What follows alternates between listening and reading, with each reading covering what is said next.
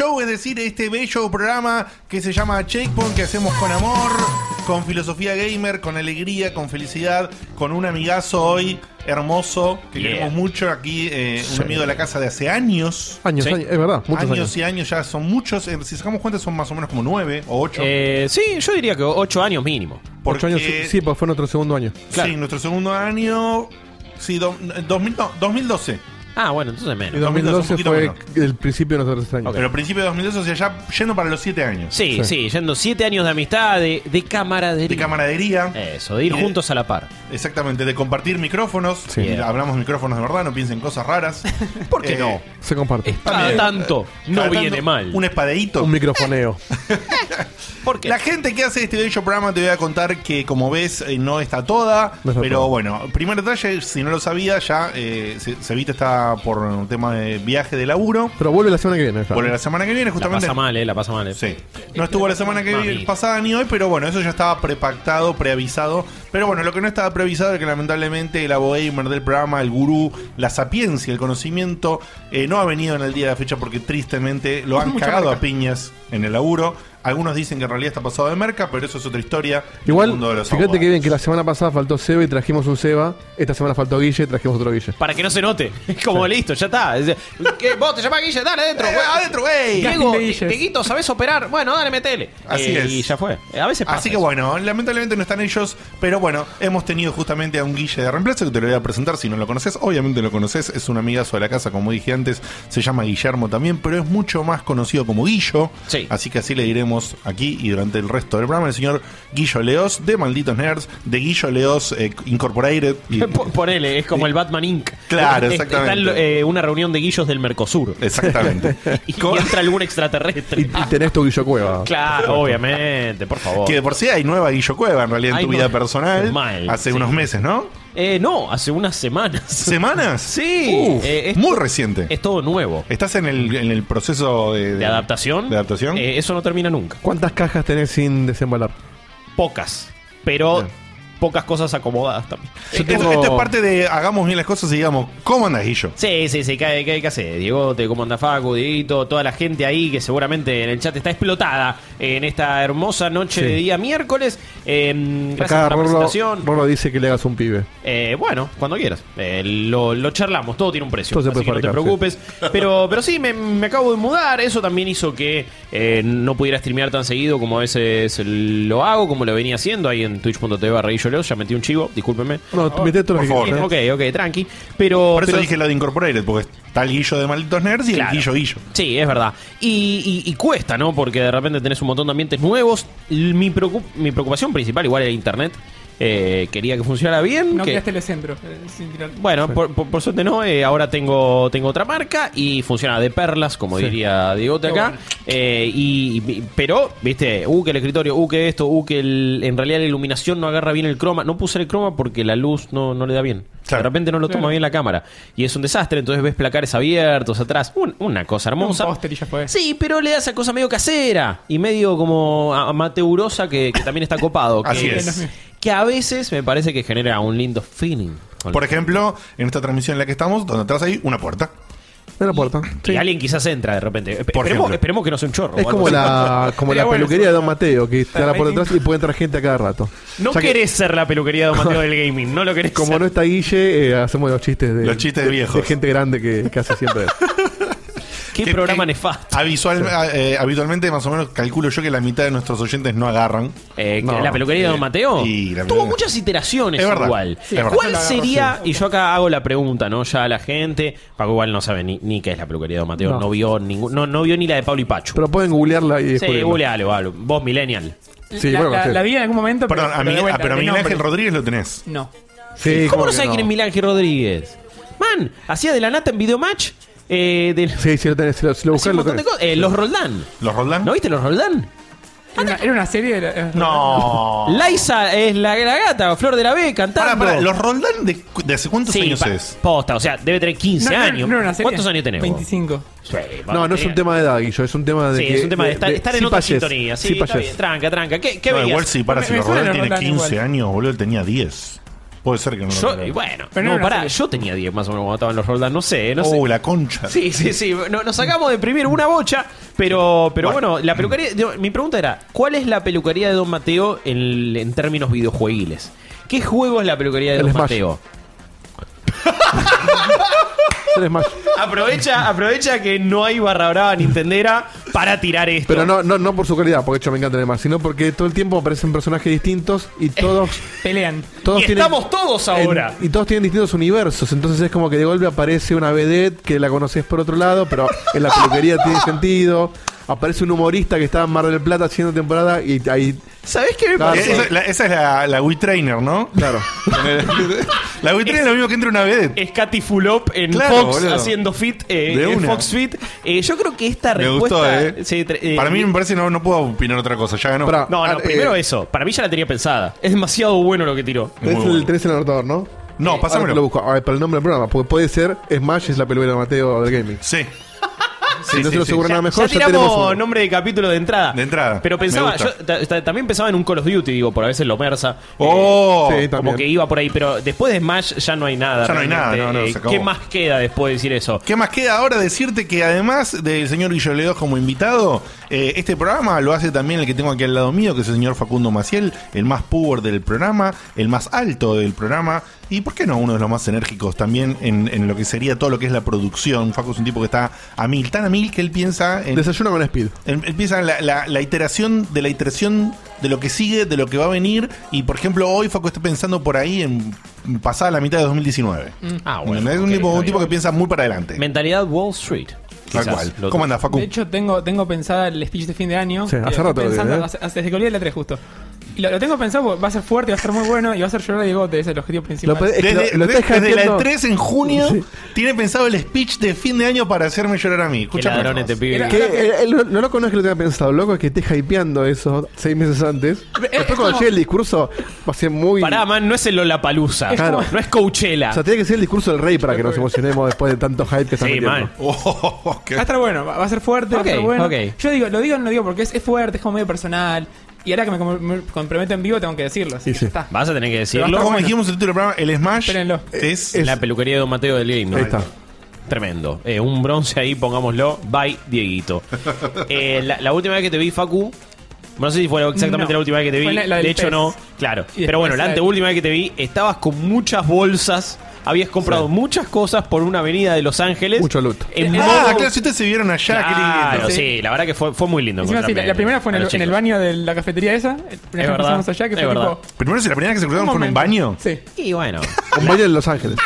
Sí, imagínate. No son tan limpios como parece. Knock, knock, ¿quién es? Sí. Bueno, no, acá se habló, ya se habló del tema de Acá la dicen- limpieza de Los Ángeles. El, el Smash de Don Mateo, dicen. Me gusta también, ¿eh? El Smash de Don Mateo. Pensémoslo como puede alternativa. ser, Puede ser. Eh, pero sí, estabas con muchas bolsas, realmente habías comprado. No, ese fue el día que tenía todo el loot de la 3. Sí. El famoso bolsito. La bolsa de Final los Fantasy, la gigante La, la de esa. Final Fantasy y la de persona, ese era. Eh, la trajimos La- todos. Hoy yo- veníamos de comer de la 3 directo. Digo, la de Sí. persona que me trajiste. Eh, Es una bolsa de supermercado. sí, yo voy al super con esa. Hay- y me hay- la calzo hay- en la espalda y voy con la botella. O sea, es yo, fantástico. yo soy medio petizo, yo duermo ahí. O sea, Sí. posta, es una bolsa Sí, de sí, sí. dormir. esa No me cosa. acuerdo cuál es esa, boludo. Yo es no- una bolsa tipo supermercado, pero enorme. No, no, eh, eh, es tres bolsas de supermercado dentro de una. Y con y tiene como correas para, para la espalda. Ah, Claro. como, como la de EA, por ejemplo. La, la- la de- No, No, no, la- mucho más grande. es parecida, pero. ¿Pero o es el mismo tipo de bolsa? No, porque No. la es, es tipo un tubo. Esta es una bolsa de super Es un cuadrada. paracaídas, básicamente. Sí, eso. Eh, eh, boludo, es un glider del Fortnite. Sí. Olvídate, lo Ah. pones ahí y decís, ¿dónde caemos? Tilly Bueno, Tower, después la dale, quiero- vamos por ahí. ¿La tenés acá vos, la bolsa? La- Sí, yo el super Y bueno, en la tanda anda a buscarla y después la mostramos. Es Dale. tremenda eh, y, y realmente era, era tremendo ver. Bueno, igual Facu ya lo contaba seguro. Pero ver a toda la gente en la convención que se la ponía acá, entonces hizo bien quedaba la atrás medio de capa. Iban caminando y con 70 cajas que habían comprado. La gente arrasó con los Funko. sí, sí. Vale, pa- pa- me- si me estoy repitiendo, pido, pido disculpas. No, no, no, no. Podés hablar de la claro. 3 acá. Yo te- Acá, pero- no, no, nosotros dejamos que las cosas fluyan Esta- hasta que dejen de fluir. No, pará, igual no, yo no me refería a esta. La de Eh, Final Fantasy. Era más grande. Es más grande. Eh, sí. La de Final Fantasy es más grande todavía. se fue de viaje y todo lo que está en la valija lo puse en una bolsa de Final ah, es Fantasy. tremendo. No, boludo, acá, a- acá, acá pone. Eh, Seiya llevaba la armadura de Pegaso. Eh, posta, o sea, iba ahí. Es como. Los pibes de Rappi, bueno, pero, pero le pones Z de persona y salimos andando. ¿Sabés cómo te junto McDonald's, te junto KFC, te junto todo? Impresionante, Sí, impresionante. bueno. Finalmente te voy a comentar que el hombre que hace que todo esto funcione hermosamente lindo, que ande técnicamente bien, que si se corta todo el carajo, él lo arregla, que si no lo graba, después te lo edita, Oh, te lo no corta a la mitad, la semana pasada te lo recompila. La, la semana pasada una pesadilla sufrió porque se le ocurrió cortar el streaming y arrancarlo de nuevo y después para unir eso no Ah, sabes. vamos a hacer un hi-fi con, con mi sabes. hermano Guillo. Ahí va. Ahí va. Eh, no, esta. Esa. Me confundo porque está el ¿Viste? espejo esto. ¿Viste? Preparado, listo, ya. Ya. Pac. Ahí va. Pacata, eh. ¿Qué tiene Eh, su Dieguito Cam? Es justamente el señor Diego de Carlos. Dieguín, ¿cómo andás? Eh, buenas noches, muy contento. eh, muy contento porque ah, primero nos reencontramos con un amigo hace mucho que, Sí, obvio. que no, no- no- me lo cruzaba cada tanto en algún evento, pero mucho menos que hace unos años porque la vida nos pasó por encima a todos. Cada vez hay, más, hay menos eventos, ¿sabes? Además. Y, y es muy lindo tenerlo acá, distendido y pudiendo charlar eh, con él nuevamente. Es muy lindo que te diga, che chicos, guarda con el micrófono por esto todo y no haya que decirle nada. Eso me hace recordar las mejores épocas de, de Checkpoint. Y le quiero mandar de paso un saludo a mi tío, que se acuerdan que la semana pasada se Sí, ocupó del programa. sí. No solo le gustó el programa, sino que hoy lo está viendo de vuelta. ¿En serio? Y se lo recomendó a toda mi familia. ¿En serio? Buena onda. ¿Cómo se llamaba el tío? Tío Carlos. de Carlos. El tío Carlos. Tío Carlos, Carlos Colombo. Bueno, o sea, estamos hablando de un tío que no tiene idea de videojuegos. Nada. Pero le gustó la dinámica y la gracia y la diversión y el delirio. Eso siempre es la mejor señal de que haces un buen programa. Y eso, pará, es un tío que no conocía a Seba Guthrie todavía, ¿eh? Porque lo Uh. empezó a escuchar la semana pasada, así que tío, aguantá aunque sea hasta la semana que viene porque vas a conocer al mejor o al más divertido, por lo menos para mí. Sin dudas. Y, y- y no sé si fue casualidad o qué, pero mi hermano el mismo día lo escuchó y también lo recomendó y yo le digo, ¿En ¿pero serio? fue casualidad? Y parece que sí. Bueno, así que... Buena onda, boludo. Eh, Un saludo también a, a, Mirá qué bien. a mi, a mi familia que se está sumando a Ya esta que locura. estamos en la parte de saludos y eso, anda preparándote alguna música de cumpleaños, Sí. Dieguito. Primero le vamos a mandar un saludo que anotó Facu Sí, sí. a Thomas Schreiber, Así que es. casi casi es el enemigo de las Tortus. ¿Cómo es? No, Shredder. no sé cómo se pronuncia el apellido, pero sí es Thomas. Thomas Schreiber. Porque este es, este es Shredder. Yo- no- Ah, no, es Shredder, posta. Ah, mirá, no. Shredder, algo así. Thomas momento. es Thomas Schredder. Shredder, ¿no? Sí, es como, bueno, casi Schrödinger. Shredder. No, no, pero este no es cumpleaños todavía. No, no, este es este saludo, un digo. Ah, Yo le explico por qué el saludo es un ex compañero del trabajo Ajá. que adora a Guillo. y Ajá. Cuando se enteró Ah. que tenía checkpoint, preguntó si lo conocía. Ajá. Y le dije sí, le, le debía una, un almuerzo para contarle lo que fue la 3 Pero, que me pidió que pero entonces el saludo se lo tenía que dar él. Ahora, ahora estoy. Sí. Ah, nunca, bien. nunca pensé que lo veía así. Déjalo Pensaba llegar, en la déjalo llegar. Llega, en algún No lo había momento llega. pensado, pero estuvo bien. Y nada, ya que estaba acá Guillo, dije, vamos a mandarle un saludo en vivo por si me está escuchando, que sé que lo sigue mucho por redes. Eh, Así que un si campeón. le mandás vos el saludo, no, Guillo, no, obvio. Un saludo, Tommy Thomas. Eh, gracias por el aguante de, de, de, de tanto tiempo, probablemente, espero. Y un besito. Muy besitos, bien, muy besitos, bien. besitos. Chau, chau. Ahora sí, poneme un cumpleaños, Dieguito, por ejemplo, el de esas hermosas cantantes Sí. eh, españolas. ¿Lo escuchaste esto? No, ahí está, ahí está cayendo. Flos María. eh. No puedo creer. Escucha, Esta- escucha. eh, pará, estas son las que son Sí, varias. sí, Sí, sí. obvio. Viste que los locos que todo el mundo las conoce, ¿eh? Sí, pará, ¿cu- ¿cuál es el tema que hacen? Ahí. El del Papa. Sí, eh, el Papa, ahí está. Flos, El Papa. Ma- Flos Mariae. Hay uno que te mandan a confesar. Oh. Hay de todo. Y encima son siempre. Las tomas están todas una al lado de la otra paradas. No mueven, quietas. no mueven los brazos, así. Pará que acá, acá hay una bata importante. Sí. Banda sonido de David May Cry, no olvidate. Lle- Lleguemos al momento del cambio de tono, Diego, por favor. Escucha, ¿eh? Escucha, esto es. Sí, sí, escucha, épico. sentilo. Mira, mira. No, igual este es el final. Pero Ah. te puedo completo, te puedo completo, mirá. No, no, Arranca- es, es impresentable. A- alegría, dicen. A- alegría. A- alegría. Empieza. Día especial, te queremos igual. Ya lo sabemos, ¿viste? Unos falsetes. Qué, qué lindo. Pero escuchá el cambio de tonalidad que viene ahora, que es hermoso. Es hermoso. Viene ahora, ¿no? Ahí va, ¿eh? Sí. Mirá. Con, con, con Porque sí, ¿eh? alegría. Y ah, alegría. Ah, alegría. Escuchá. El mundo necesita de ti. Murieron cuatro pandas cuando pusiste esto. Olvídate. Esto El es- mundo necesita sí, pero necesita que, te- que se mueran ellas. Pero boludo. aparte, aparte una base, boludo. ¿Qué, qué, qué onda? MC No, no, Hammer. no, no. Tremendo. Acá, con eh, este, con este sí. Perdón, eh, acá tu mujer está pidiendo un saludo de Guillo, que lo ve todos los días. Ah, mandar un saludo a Juana. Eh, ña Juana, la verdad, un- una de las oyentes, eh, oyentas, eh, ahí más fieles de Malditos Nerds, siempre haciendo el aguante, siempre De tirando hecho, buena onda. en Maldito Nerd fue que se ganó tu. Sí. El, Sí. El, ¿Cómo se acuerdo cuál era? Yo tengo el Horizon, el porque Juana se la ganó al tener, pero eso fue antes que vos. Sí, es verdad. es Yo verdad. me acuerdo que, que Podemos arreglar un sorteo, no te preocupes. íbamos en el colectivo y me pedía ayuda con las preguntas para ganárselo. Qué bien. Qué Qué, bien. Cosas que pasan. Sí. el mundo es un pañuelo. a El amor. bueno, entonces con este, con estas locas españolas horrendas, le deseamos un muy, muy feliz cumpleaños a Santi Quiroga, a Gonzalo Valverdi y a Emanuel Ávila. ¿Ok? Así que un besote gigante a los tres, a Santi Quiroga, a Feliz Gonzalo a tres. y a Emanuel Ávila, que tengan muy feliz cumpleaños. Gracias por hacer el aguante y gracias por también por pedirlo, porque se volvió como ya un... Sí. Una Ya se volvió una tradición salvar el cumpleaños en Checkpoint. No, O que- sea, hoy, ayer creo que Hay fue gente hoy. que lee comentarios, gente que le saluda. Nosotros, Sí. te- para el cumpleaños nada más. Ah, es- a- ayer me mandó este. Eh, mandó a, a Checkpoint de Facebook este pibe Manuel Ávila. Nos los saludo, che, los escucho siempre, qué sé yo. Me gustaría que me saluden por el cumpleaños. Por supuesto. Claro que sí. Anotado. Y acá estás. Eh, dicho esto, dicho el cumpleaños acá, me la gallega que no la soporto más. Eh, y mandale, Facu, y contame, contanos, contale a la gente. ¿Qué Sí. pasó hoy en el eventillo de, de puertas cerradas de las oficinas de Wii barra Ahí tengo el machete. eh, Namco Bandai? World Exclusive. Bien. Bandai Namco, no me acuerdo más. Bandai Eh, Namco. Bandai Namco. Bandai Namco. Hicieron mucha sí. vueltita. Antes pero- era Namco Es Bandai. que antes era Namco Bandai. Sí, Y sí. antes eran dos distintas. Pero ¿eran hicieron. Bandai No, pero antes? antes o, eran- o era No. para nosotros? No. Para mí era para nosotros. Sí, nunca fue Namco Bandai. El tema es que, como dice Facu, eran dos distintas. Y antes, tuve, antes hacían tipo Namco Bandai o Bandai Namco algo y ahora es Bandai Namco Entertainment. Ah, Claro. Quedó ese, esa marca oficializada, pero... Muy bien. Bien. Pero Bueno, bueno, ¿qué pasó en, la, en el eventillo de puertas cerradas en las oficinas de la gente de Wii? La gente de, de Wii, que son los representantes de Bandai Namco en Argentina, hicieron un evento, puertas cerradas, dijo Diego Te recién, eh, y nos mostraron varios Por si no juegos. se entendió. Sí. y son varios juegos que, va, que podemos jugar después de la 3. No sé si vos pudiste ver el stand en, en la 3 de Bandai. Sí, sí, sí, sí. Un Hay abrazo cosas a Dami. nuevas, cosas viejas, pero la verdad que estoy sorprendido. Quiero saber que la alegría que le das a Facu, porque gracias a que estás acá, puedes decir más E3. veces E3, yo no te puedo explicar. Sí, sí. Man, eh, E3, yo te E3, entiendo. E3.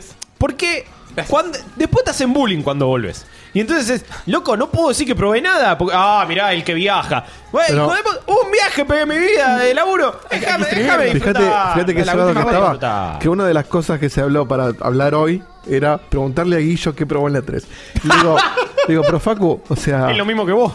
No, pero además, aparte de eso, lo que probó Guillo en la 3 es relevante una, hasta una semana después de la 3. Hoy ya, Esto es- ¿de qué esto vamos a hablar? se Vamos a hablar de Spider-Man que ya salió. Claro, sí, no sé, hay algún, es que la verdad que son algunos pocos de los juegos que pudimos probar que no salieron. Eh, Rage 2, Metro, eh, y... Ah, Metro Exodus, ¿se podía probar? Sí, Eh, sí. sí. De hecho estuve en el, Sí. en el super privado, estaba bueno. claro, No, no sabía. ¿Lo habías probado vos también? Sí. corre a 3 Me FPS. Viste, mira, Facu, al final salió. Hablamos Así nomás te lo digo. Corre a 3 FPS. Lo logré. Eh, por eso digo, no fue una E3 bastante. Inmediata. Mm, eso. eh, de mediano o corto plazo, lo cual está bueno porque jugás un poco de. Bueno, también de. Division. Eh, se pudo probar que todavía no ha salido. Pero no fueron tantas cosas que no hayan salido todavía de las que pudimos probar ahí. Muy bien, muy bien. Pero bueno, la gente de Dale Wii para me, sorprendió en, en un grato sentido porque tenían bastantes cosas para probar. Yo pensé que iban a tener, lo que me decía Guillo, lo que no salió que probamos en el 3 pero Claro. no. Tuvo, tuvo más. Dieguito, Ace Combat puede ser, por favor. Sí, vos pedime nomás. Eh, Ace Combat Es como- es- se Es- está es un transformando. reincidente, sí. Claro, se está transformando en, en el imposible. Pero ¿viste? es que- es el que- juego que nunca, que dicen que va a estar buenísimo y nunca sale.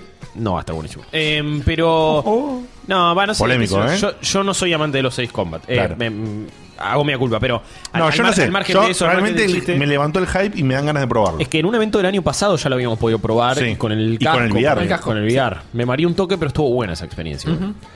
¿Lo probaste con o sin casco? Eh, Acá estaba solamente sin casco, estuvo bueno para probarlo sin el casco. Claro. Pero ya es lo habías probado con casco. Con casco, sí, en el evento del año pasado. ¿Cuál te gustó más? Eh, es el mismo efecto que Resident Evil 7. Al final del día son casi lo mismo y el casco le da el valor agregado de estar ahí adentro.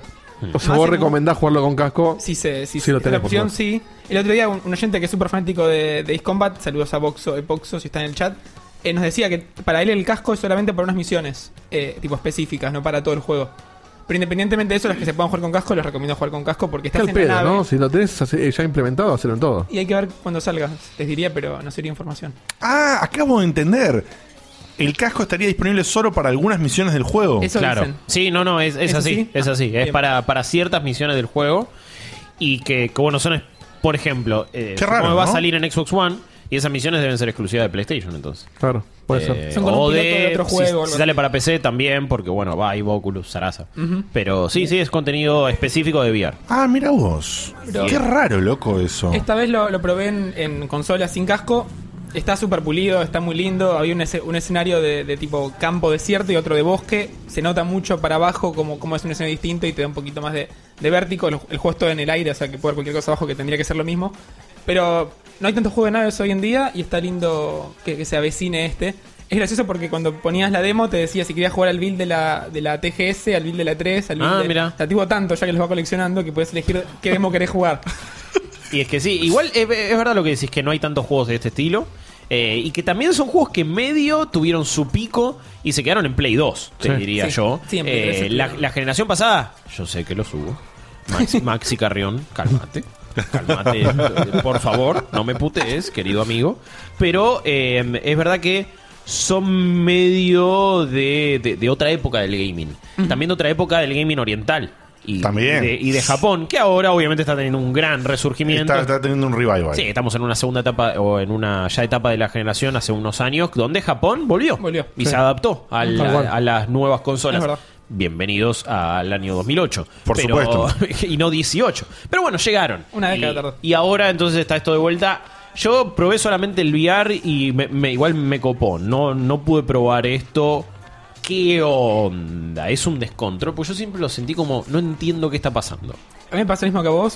Cuando juego es como que. No me che, siento solo. Estaba, estaba atrás mío el avión y me das vuelta y se fue atrás mío de vuelta. Y decís, ¿a dónde tengo que disparar? Eh, claro. Pero es esos juegos que cuando le tenés que agarrar la mano, cuando le agarras la mano, se, se empieza a poner interesante y ya empezás a, empezás a estra- estrategizar, eh, estrategizar y etcétera. Sí, debe a, mí, ser difícil. a, mí, a mí me pasó con estos juegos, no con el Ace Combat, sino en general, esto que está diciendo vos del targeting, que es el. el ¿Qué pasa gran- mucho en, el- en los Battlefield que tienen aviones? Eh, es- ah, no, pero, pero, pero deja el Battlefield. Te hablo de otro tipo de juegos que pueden ser más de naves Wing eh, espaciales Bueno, o mierda, pero- no no no. De naves espaciales o de mechas o, o combinaciones esas entre entre avión y mecha y qué sé yo que siempre el tema es el mismo no vienen un montón de enemigos vos estás volando a una velocidad X que es difícil de, de maniobrar digamos y que se te están todo el tiempo. Te viene el target del cuadradito apuntale pasa volando, te das vuelta, eh, tenés el cielo arriba, el piso abajo, el target se te mueve para el costado, aparecen cuatro cuadraditos juntos, digamos, ese, ese mambo, eh, digamos, a mí me gusta, pero me siempre, siempre me pienso si hay alguna forma de poder refinarlo, ¿no? Claro. Porque siempre lo que pasa, lo que termina haciendo con, con eso es lo mismo. Como es así, lo único que puedes hacer es hacer autolocks, ¿sí? O sea, tener difere- tenés diferentes armas que tienen diferente forma de bloquear para Claro. disparar. Tenés, no sé, una, una especie de multimisiles que cada misil no es muy dañino, pero tenés un gran spread, digamos. de entonces, entonces Claro. mar- marcas a seis enemigos al mismo tiempo, le tirás la chorrera de misiles que salen todos volando así remacros y viva la Oh. vida y fiesta. Eh, después, si no tenés la, la clásica am- ametralladora, que vas de a uno, donde tenés que hacer más persecución. Entonces, me parece que ese sistema yo realmente no sé si tiene alguna forma de avanzar. Bueno, Eh, me pasa Da- un poco da- eso. Perdón, eh, dado Sí. lo trabado del sistema, que es así hace años en todos los juegos del estilo, es así. Es como que yo los dejé de jugar un poco. Y ahora, como justamente no juego hace mucho, tengo muchas ganas de volver a tener una experiencia de tipo, a ver qué tal está. Pero me pregunto, Con uno y para. claro, me pregunto, y ahí te dejo, Guillo, Sí, no, tranca. ¿qué será que como yo pienso que ese sistema no puede cambiar mucho, si tendrá que ver cómo armás las misiones para que eso sea, para que funcione mejor o peor. A ver, no, de, Fa- Facu nos sabrá decir, digo, que, que- lo probó y que, que tiene de nuevo y cómo, cómo trata de quizás reflejar la fórmula, pero es verdad que vos ves otros géneros y todos evolucionaron.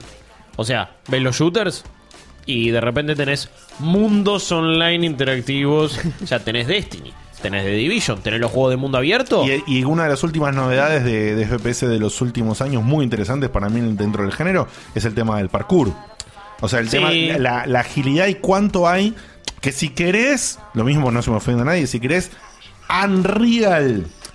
Eh. Quake ya tenían esas limadas de, de, de salir volando Sí, y tener que apuntar en el aire. también. Entonces Sí. ya había un poco de locura. Claro. Pero prefiero una mecánica mucho más sólida con los, con los elementos parkour y esas cosas en los FPS. Sí, pero que si querés llevarlo a un terreno también más single player, ¿no? Eh, muchos géneros han evolucionado. Agarra los, los juegos de mundo abierto y de repente todos se transforman en RPG súper completos, eh, complejos, tenés Demasiado. toma de decisiones. O sea, antes tenías Mass Effect por un lado y no sé, GTA por el otro. Y de repente ahora tenés Witcher y Assassin's Creed que son casi que las dos cosas en uno, más Skyrim. Entonces, todos los juegos han ido evolucionando, los géneros se, se hacen más complejos, se, hace- se fusionan un poco, pero siento que estos juegos, y ojo, les pasa a varios géneros, no, no es este el único, hay varios géneros que son difíciles de que evolucionen de alguna manera, que tienen también un componente arcade que nunca se pueden sacar del todo. Quizás tiene que ver con la inmersión y por eso la realidad virtual ayuda. Y quizás es, ok, estoy en una Sí, cabina. o el, el nicho de mantenerse. y Sí, pero eh, yo la verdad que sentí algo interesante cuando lo estaba jugando en realidad virtual y de repente despega, pasaba un sí. avión por acá y te das vuelta y lo ves, pero lo ves de atrás cuando girás la cabeza y no cuando vos bueno. girás la a mí eso es lo que más me atrae hoy de este juego. El, el- el poder probarlo en VR. Sí, creo que está bueno. eso. Uy, Uh, no pasó nada. no hubo accidente. Pedo. fue penal. mucho peor. No fue quise, penal. hacer, quise hacer un pulgar arriba para el follower. Eh, No, gracias. no nos sigan más, chicos, por favor. Así no rompemos nada. No, cambio no, de no, mano, cambio sigan, de mano. Sigan todos el canal, compártanlo, suscríbanse, hagan de todo. Cambio de mano, cambio de mano y listo, mira. Ting, ya está. Bien, Perfecto.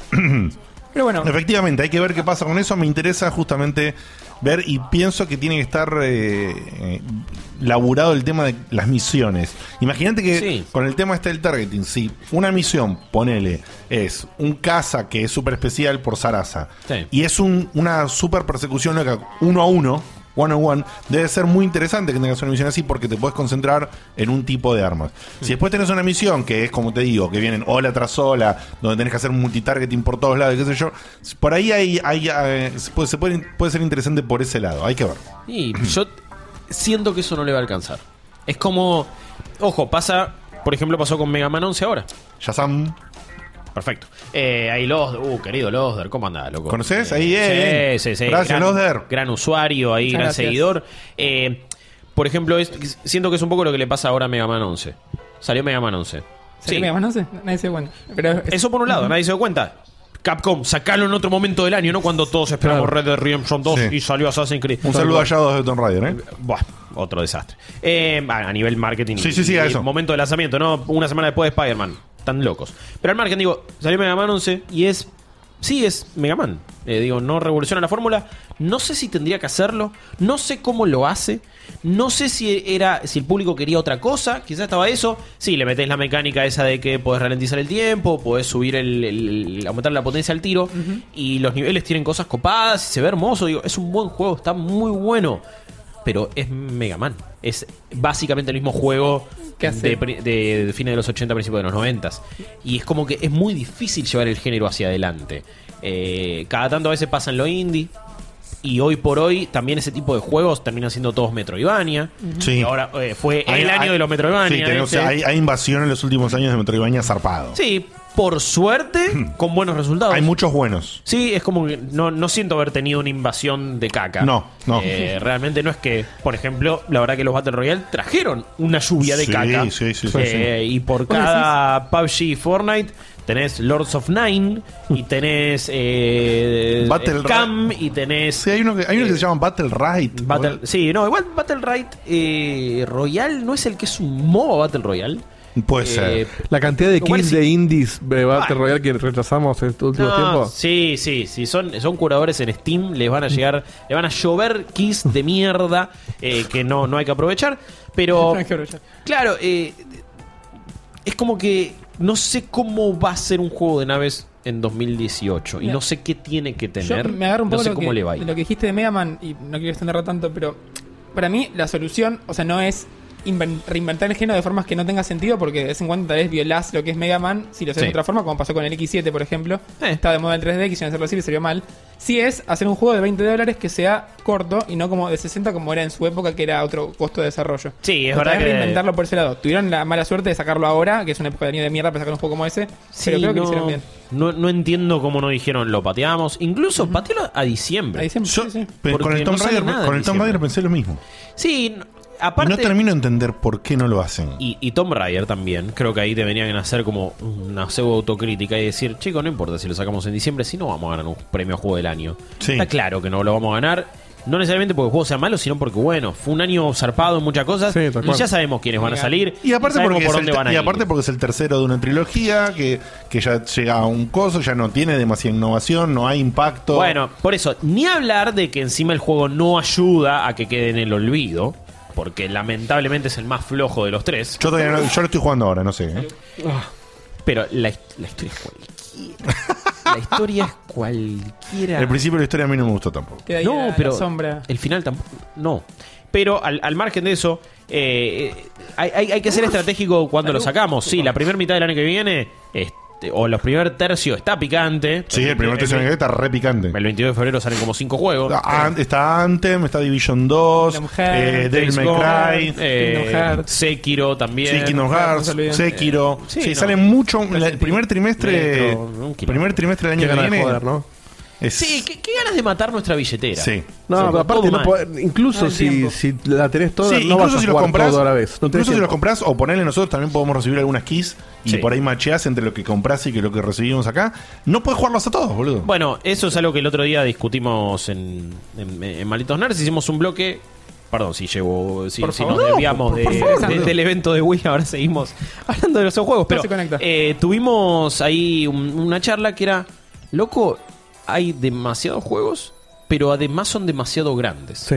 Y también igual siento que es un Es poco. inabarcable. Sí, es un poco un problema que nos pasa a nosotros. Por supuesto. Eh, laburamos de hablar de juegos. Por supuesto. Porque por supuesto. siento que como usuario promedio que te compras algunos juegos al año y de repente te quedas Assassin's Creed Odyssey que te dicen, mirá, con 85 horas quizás recién terminó la campaña. Sí. Yo decís, ya fue, obvio, si sale 60 dólares, los juegos están por 3 hora. lucas. Sí. Tal cual. Ya eh, es un... No, porque- o Sí, eso, eso 2.400 es una pesos. inversión Si espectacular. te gastas 60 dólares y y te duras 6 horas, por ahí decís, "Mm, me están cagando. No, bueno, sí, sí. Lamentablemente llegamos- economía, sobre todo. No, es que ese es el tema. Creo que es por nuestra economía Claro. y lamentablemente llegamos a, a- a ese lugar. A mí no me gusta pensar en, en términos de tiempo, pero sí en lo que te da, sí en lo que el paquete te está Sí, ofreciendo cuando cual. es 60 dólares. A pes- a- más allá de que pienso que los juegos deberían salir más de 60 dólares porque ya es insostenible, eh, creo que Al menos estamos hablando, por supuesto, de las superproducciones AAA, ¿no? Sí, no, no, en realidad me, me refiero a eso, porque sí, después Assassin's Creed después te- hay un montón de categorías de juegos que pueden tener otros costos. No, ni hablar, pero digo, Assassin's Creed te termina eh, saliendo 60 dólares, pero te tienen, te tienen que vender. No es que tampoco lo hacen de gente, de gentes malas. Te meten microtransacciones porque hacerlo salió un huevo. Incluso cuando vende muy bien, quizás no recuperás toda esa guita. Y son inversiones gigantes, entonces. Y lo que pasa ahora, son lamentablemente. juegos como. que- sí, gente mala. Lo que pasa lamentablemente con los AAA encima es que como ellos el costo es abrumador eh, en- Sí. en, producciones como las que decís vos, también tienen que garantizarse que van a vender un mínimo. Entonces Claro. también ahora, lo que eh, ahora, ya hace unos cuantos años, lamentablemente los, los- los juegos de este tipo de superproducción ya tienen un presupuesto muy abultado de publicidad. También. Bueno, Y eso es re complicado, porque si un juego te salió por tirar al aire 100 millones de dólares y tuviste que gastar 50 millones de dólares en publicidad, gastaste el 50% de lo que te costó hacer el juego en publicidad. Eso pasa también en las películas. Eh, Sí, por supuesto. pa- pasa en el mundo del entretenimiento. Y es de- muy es, es heavy. Mucha guita. Bueno, pero, pero después, eh, como, como también yo siempre digo lo mismo, hay mucho secretismo en la industria de los videojuegos y un secretismo al pedo. Nosotros quizás sabemos más o menos, ni siquiera del todo, cómo se hace un juego, o qué requiere, o qué procesos hay, por qué algunas cosas pasan. Pero el usuario promedio no lo sabe y Sí. las empresas no lo comunican. Entonces, en ningún lado vos sabés cuánto salió Assassin's Creed, cuánto vendió, qué, cuál es el costo de Sí, marketing. No sabés ¿Cuántos estudios estuvieron trabajando? ¿Qué procesos hubo? Es ridículo que hoy en día lo hablaba con un amigo, le mando un, un saludo a mi amigo Santi Lanús, eh, que estábamos hablando el otro día, que siguen tirando, a veces las empresas tiran números oficiales todavía hablando de los físicos. Ah, sí. Sí, es es increíble. que son los únicos que hay. Y eso es ridículo, En el boludo. Reino Unido de repente lo sabes, porque en, Claro. en Estados Unidos quizás no. Cuando eso es encima es más ridículo. fácil contar los digitales. Porque tirar una Exactamente. cuerda de datos. Debería ser mucho más fácil. Pero de- lo, lo que terminás generando es que vos cultivás una base de usuarios eh, en general que desconocen cómo se hace un juego. Y cuando de repente en Assassin's Creed Odyssey te tienen que vender a través de una microtransacción cosas, o a veces cosas con las que yo tampoco estoy de acuerdo, como un booster de experiencia permanente Claro. que sale 10 dólares y aparentemente hace que el juego sea un poco más llevadero y no tan grindero. Mamá. Pero la gente desconoce por qué se termina haciendo eso. Y, y no entiende que, bueno, quizás tus 60 dólares que en Argentina y en Steam, en Xbox y en Uplay son 1200 pesos. Así que Odyssey sale 1200 pesos, que son Sí. 30 dólares. O sea, agradezcamos que tenemos Sí. que pusieron ese precio, O sea, hablamos siempre acá de eso. pero a la vez es irreal. No tiene sentido. Sí. Lo estamos comprando Tomb a la Raider, mitad del 650. precio. Bueno, Es un sí. cuarto del precio. Lo com- Tomb, Raider, lo, Tomb Raider lo compré ayer a 650 pesos. Cualquiera. 650 pesos, ¿cuántos son en dólares? Y Estamos hablando son de. 12 dólares, ¿no? Más o menos. 600 son más o menos 15. 15, dólares. Tiene una Qui- calculadora en Sí, la mano. 15, do- 15 dólares. 15 dólares sale un indie. Sí. 15 dólares eh, te puede salir Ho- Hollow Knight. Bueno, Podría valer más. Ni hablemos de un indie en que le están llegando por ahí 50 pesos. Ah, no, bueno, sí. eh, eh, Que es Steam, un Steam dólar. igual, Steam igual nos desconfiguró para mí totalmente Sí. el Para valor. mí es el. Es el eh, Es el menemismo del gaming. Sí, sí, es el Sí. uno a uno del gaming. Porque de repente vos ya, ves- no- ya no se están mintiendo. Sí, es, sí. Que, es que es una mentira y genera estas cosas que de repente un juego indie quizás sale 400 pesos y te parece caro. Para mí 400 Steam- pesos, Sí, joder. Para mí Steam Es nos... plata igual, eh, digo, por la duda. Para mí Steam nos, nos hizo entender cómo funciona el consumismo yankee. Mm. De que viste, Ok. viste, viste que el consumismo yankee, los productos, Es ya está, se corrió un mes de temporada del producto y, y el producto baja al 25%. Ah, eso sí, sí, porque te iba a decir, sí. De- No, bueno, que vos vas al, su- al supermercado y un producto que salía mil dólares, un mes y medio después sale 400 dólares porque salió el siguiente de esa misma marca. Sí, sí. Pero ojo, porque. Sí, eso es una cosa. Pero por otro lado, al yankee 60 dólares Eso es lo que le cuesta decir. mucho más que a nosotros 600 pesos. no, bien, y sí. no, no solo Con le 60 cuesta dólares más una semana en Estados Unidos. eso, no sé si es que le cuesta más 60 dólares, sino que pueden hacer muchas Claro. más cosas que nosotros. Es más con- caro. es que nosotros con 2.400 pesos no podemos hacer tanto como ellos hacen con 60 dólares. 60 dólares es una gran compra en el supermercado. 60 dólares te representan un montón de cosas. Obvio. Así que el gaming es un hobby ya de por sí caro. Pero si tenés una PC, estamos pasando por una primavera zarpada. Sí, sí. Y ni hablar de cosas como Xbox Game Pass, como EA Access, como Origin Access Premier, que con 100 dólares tenés cuatro novedades Cuatro. de EA y 127 juegos para que te cagues de risa. El tema es que en nuestro caso, por nuestro laburo, ya lo jugamos a la mayoría. Voy a aprovechar eh, a modo de separador. eh, Muy bueno. Y para volver entonces a... Claro. el primer, primer Gran. el primer meme Espectacular. de Espectacular. la noche. Nueva ola, revival, me vuelvo loco. Gerardo Sofovich. Gerardo Sofovich eh, me- eh, debería ser un jefe, un boss en un videojuego. Sí. En un Castlevania. Sí, sí, o algo sí, así. sí, sí. Yo, lo, yo lo veo Yo realmente. lo veo con la musiquita esa de fondo de repente. Hermoso. Ahora está muy elegido Mario como, como Porcel. Sí, sí, y sí, como muy- Rola Puente también me gusta. Está muy bien, Así que bueno. Pablo Roquiño. Volviendo-. Pará, antes volviendo- le, le mando. Esto me está preocupando un poco. Pero ahora mi mamá está viendo el programa. Un momento. No te queremos decir nada, Diego, pero tenemos una, Porque- una mala noticia para Dieguito. Porque mi tío, mientras empezó el programa, estaba hablando con mi hija por teléfono. Se ve que le dijo, estoy viendo lo digo. ¿Viste a tu hijo? Bueno, Y mi mamá me me acaba de mandar un WhatsApp. Así que mamá te mando un saludo. Ojo, la- ojo lo que decimos, muchacho. Ojo, sí, Max, ojo, yo lo que decir. ¿Cómo se llama? Eh, no, para. ¿No? El nombre. Ah, mi, ah, mi mamá, sí. Eh, Blanca se llama. Blanca. Un saludo Blanca. No, pues sonó medio como cómo se llama tu vieja. me- se venía un par de. Diciendo. ¿Qué, boludo? Así que bueno, sepan. Un saludazo a Blanca, la mamá de Diego. Saludos, Una madre. Este, espero Por que- hacer el aguante ahí. Espero que el esto tío no- Carlos. Que esto no traiga charlas familiares. Probablemente la va a traer. Seguramente. Bueno, y seguimos con, con esto. Seguimos. Facu, contanos entonces después de lo de Ace Combat, ¿qué más había ahí para probar en el evento de Wii, Vamos a hacer Banco, un- Banco, Nanco, Nanco, Danco, Banco, Dandai? Vamos a hacer un volantazo hacia, hacia el mundo Virgo. Vamos con. Odio, boludo. No me sale Manco nunca. Bandai es muy bueno. Manco Bandai sos vos, No eh. me sale nunca. Bandai Namco. My Hero One Justice Dieguito, Oh. por favor. Oh, el juego de My Hero Academia. Exactamente. ¿viste ¿Soy el yo anime? o todos estos ¿Te juegos ya gusta me el anime? suenan todos igual Son los todos nombres? iguales. Eh, son sí. todos muy Oh, parecidos. Seventh Wonder. Capo también. Eh, bien, otro más. Que, bien, bien. Bien, bien, Buena bien, onda. bien trayendo gente. ¿eh? ¿Viste algo del anime o algo, Guillo? Eh, ¿Lo no, pero lo conozco bastante y yo en Malditos Nerd me contó toda la historia. Ah, Así bien. que es como si lo hubiera visto. Pero sí, es, a los que no saben, My Hero Academia es el anime del género de, de tipo shonen o así, de lo Dragon Ball, de personajes que pelean con su espíritu super todo. Es eso, es el del momento, es el más popular de hoy en día. Obviamente que compite contra los grandes, pero hoy es el actual, moderno, IP nueva, es el más popular de todos. Ah, sí, no, no sabía eso. Y va a Sí, sí, tener, sí, sí. Hoy es el más popular, está en top 3. Y va a tener su propio juego, su propio primer gran juego, que es. A ver, es como decía Dieguito recién, es un template de peleas 3D de personajes de anime Son todos iguales los juegos. que acá lo agarró eh, My Hero y lo, lo cambió un poquito. A ver, para Dieguito van a ser todos iguales. Para alguien que jugó todo, No, obvio. ser yo. Entiendo el nicho al que apunta este igual, ¿eh? Pero este juego se, se agarró el, eh, se agarró la fórmula y le intentó re- reinterpretar un poco. O sea, el combate es un poquito más fluido que los Naruto si querés. Sí. Tenés esa cosita que puedes correr por las paredes. Está muy basado en combos. Se ve lindo. El juego sale en dos semanas, así que ya vamos a tener más novedades Pero, en formato review. ¿Soy yo o los japoneses son como los nenes que les gusta jugar a lo mismo una y otra vez y que todo sea repetido y Eso es algo cultural, un poco de Japón. Eh, Tienen, algo de, de- No, no, de no. lo formulaico. ¿eh? Eso, eso, fuera de joda, digo, eh, valoran mucho más la repetición y la fórmula de lo que quizás hacemos acá en nuestra cultura. Y lo que pasa también con estos juegos es que no sé si necesitan ser buenos. No, me es parece que- personaje. Eso, es fanservice. claro, tienen que Ahora, llegar a vos. que llegamos después va- vamos a revolver este tema. Eh, Sí, pero es como, ok, esto es para el fanático, la fanática de My Hero Academia que quiere hacer los mismos movimientos con los mismos personajes y recrear esas situaciones. Como pasaba con los Budokai de Dragon Ball, Sí. que no eran buenos juegos de pelea, Sí, no sí, me sí, jodan. Eh, Budokai, Budokai. ¿Qué cosa? Budokai solo o Budokai Tenkaichi. No tenga ahí todo. Todos. Ninguno Ah. era un buen juego de pelea. Un bien. juego. Genial. Y a mí Budokai me gustaba mucho, pero no. Claro, Sí, es- pero- si, Sí, pero puede ser que no sean. Yo no- me no refiero a que buenos. a nivel mecánica. No eran tan profundos. si no te gusta Dragon Ball, es lo- no te dice nada. Bueno, ni, ni hablar eso, pero digo, sí, obvio que vos la pasabas bárbaro y que te gustaban. Y a mí también en realidad me gustaba eso. Y yo digo, uh, mirá qué copado esto. Pero es eso, mirá qué copado. Y no qué bueno.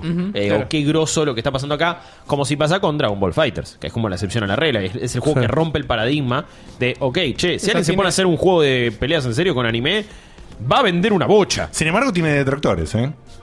Porque a, a Guille, por ejemplo, no, que es gran, gran seguidor de los Fighting Games, no le parece que es un juego que tenga mucha profundidad y, y no le gustó tanto. Eh, lo jugó un poco y, o sea, lo jugó bastante en cuanto a la historia y todo, la terminó, qué sé yo, pero después no, no vuelve. Guille es un tipo que vuelve mucho a los juegos Claro. de pelea. Y el- No, y yo- el Dragon yo- Ball no vuelve. Yo no soy una autoridad en juego de pelea, o sea, no, no son lo mío. A mí me gustó No, no, mucho. digo- no, que- ahí es un digo buen que juego, pero si lo comparás No, con pero- un Street Fighter, no es tan bueno. Y pasa que un Street Fighter es algo mucho más Claro. técnico. Ojo, sí miro bastante Dragon Ball Fighter competitivo. y me, me parece un evento, un, un juego muy atractivo en ese aspecto.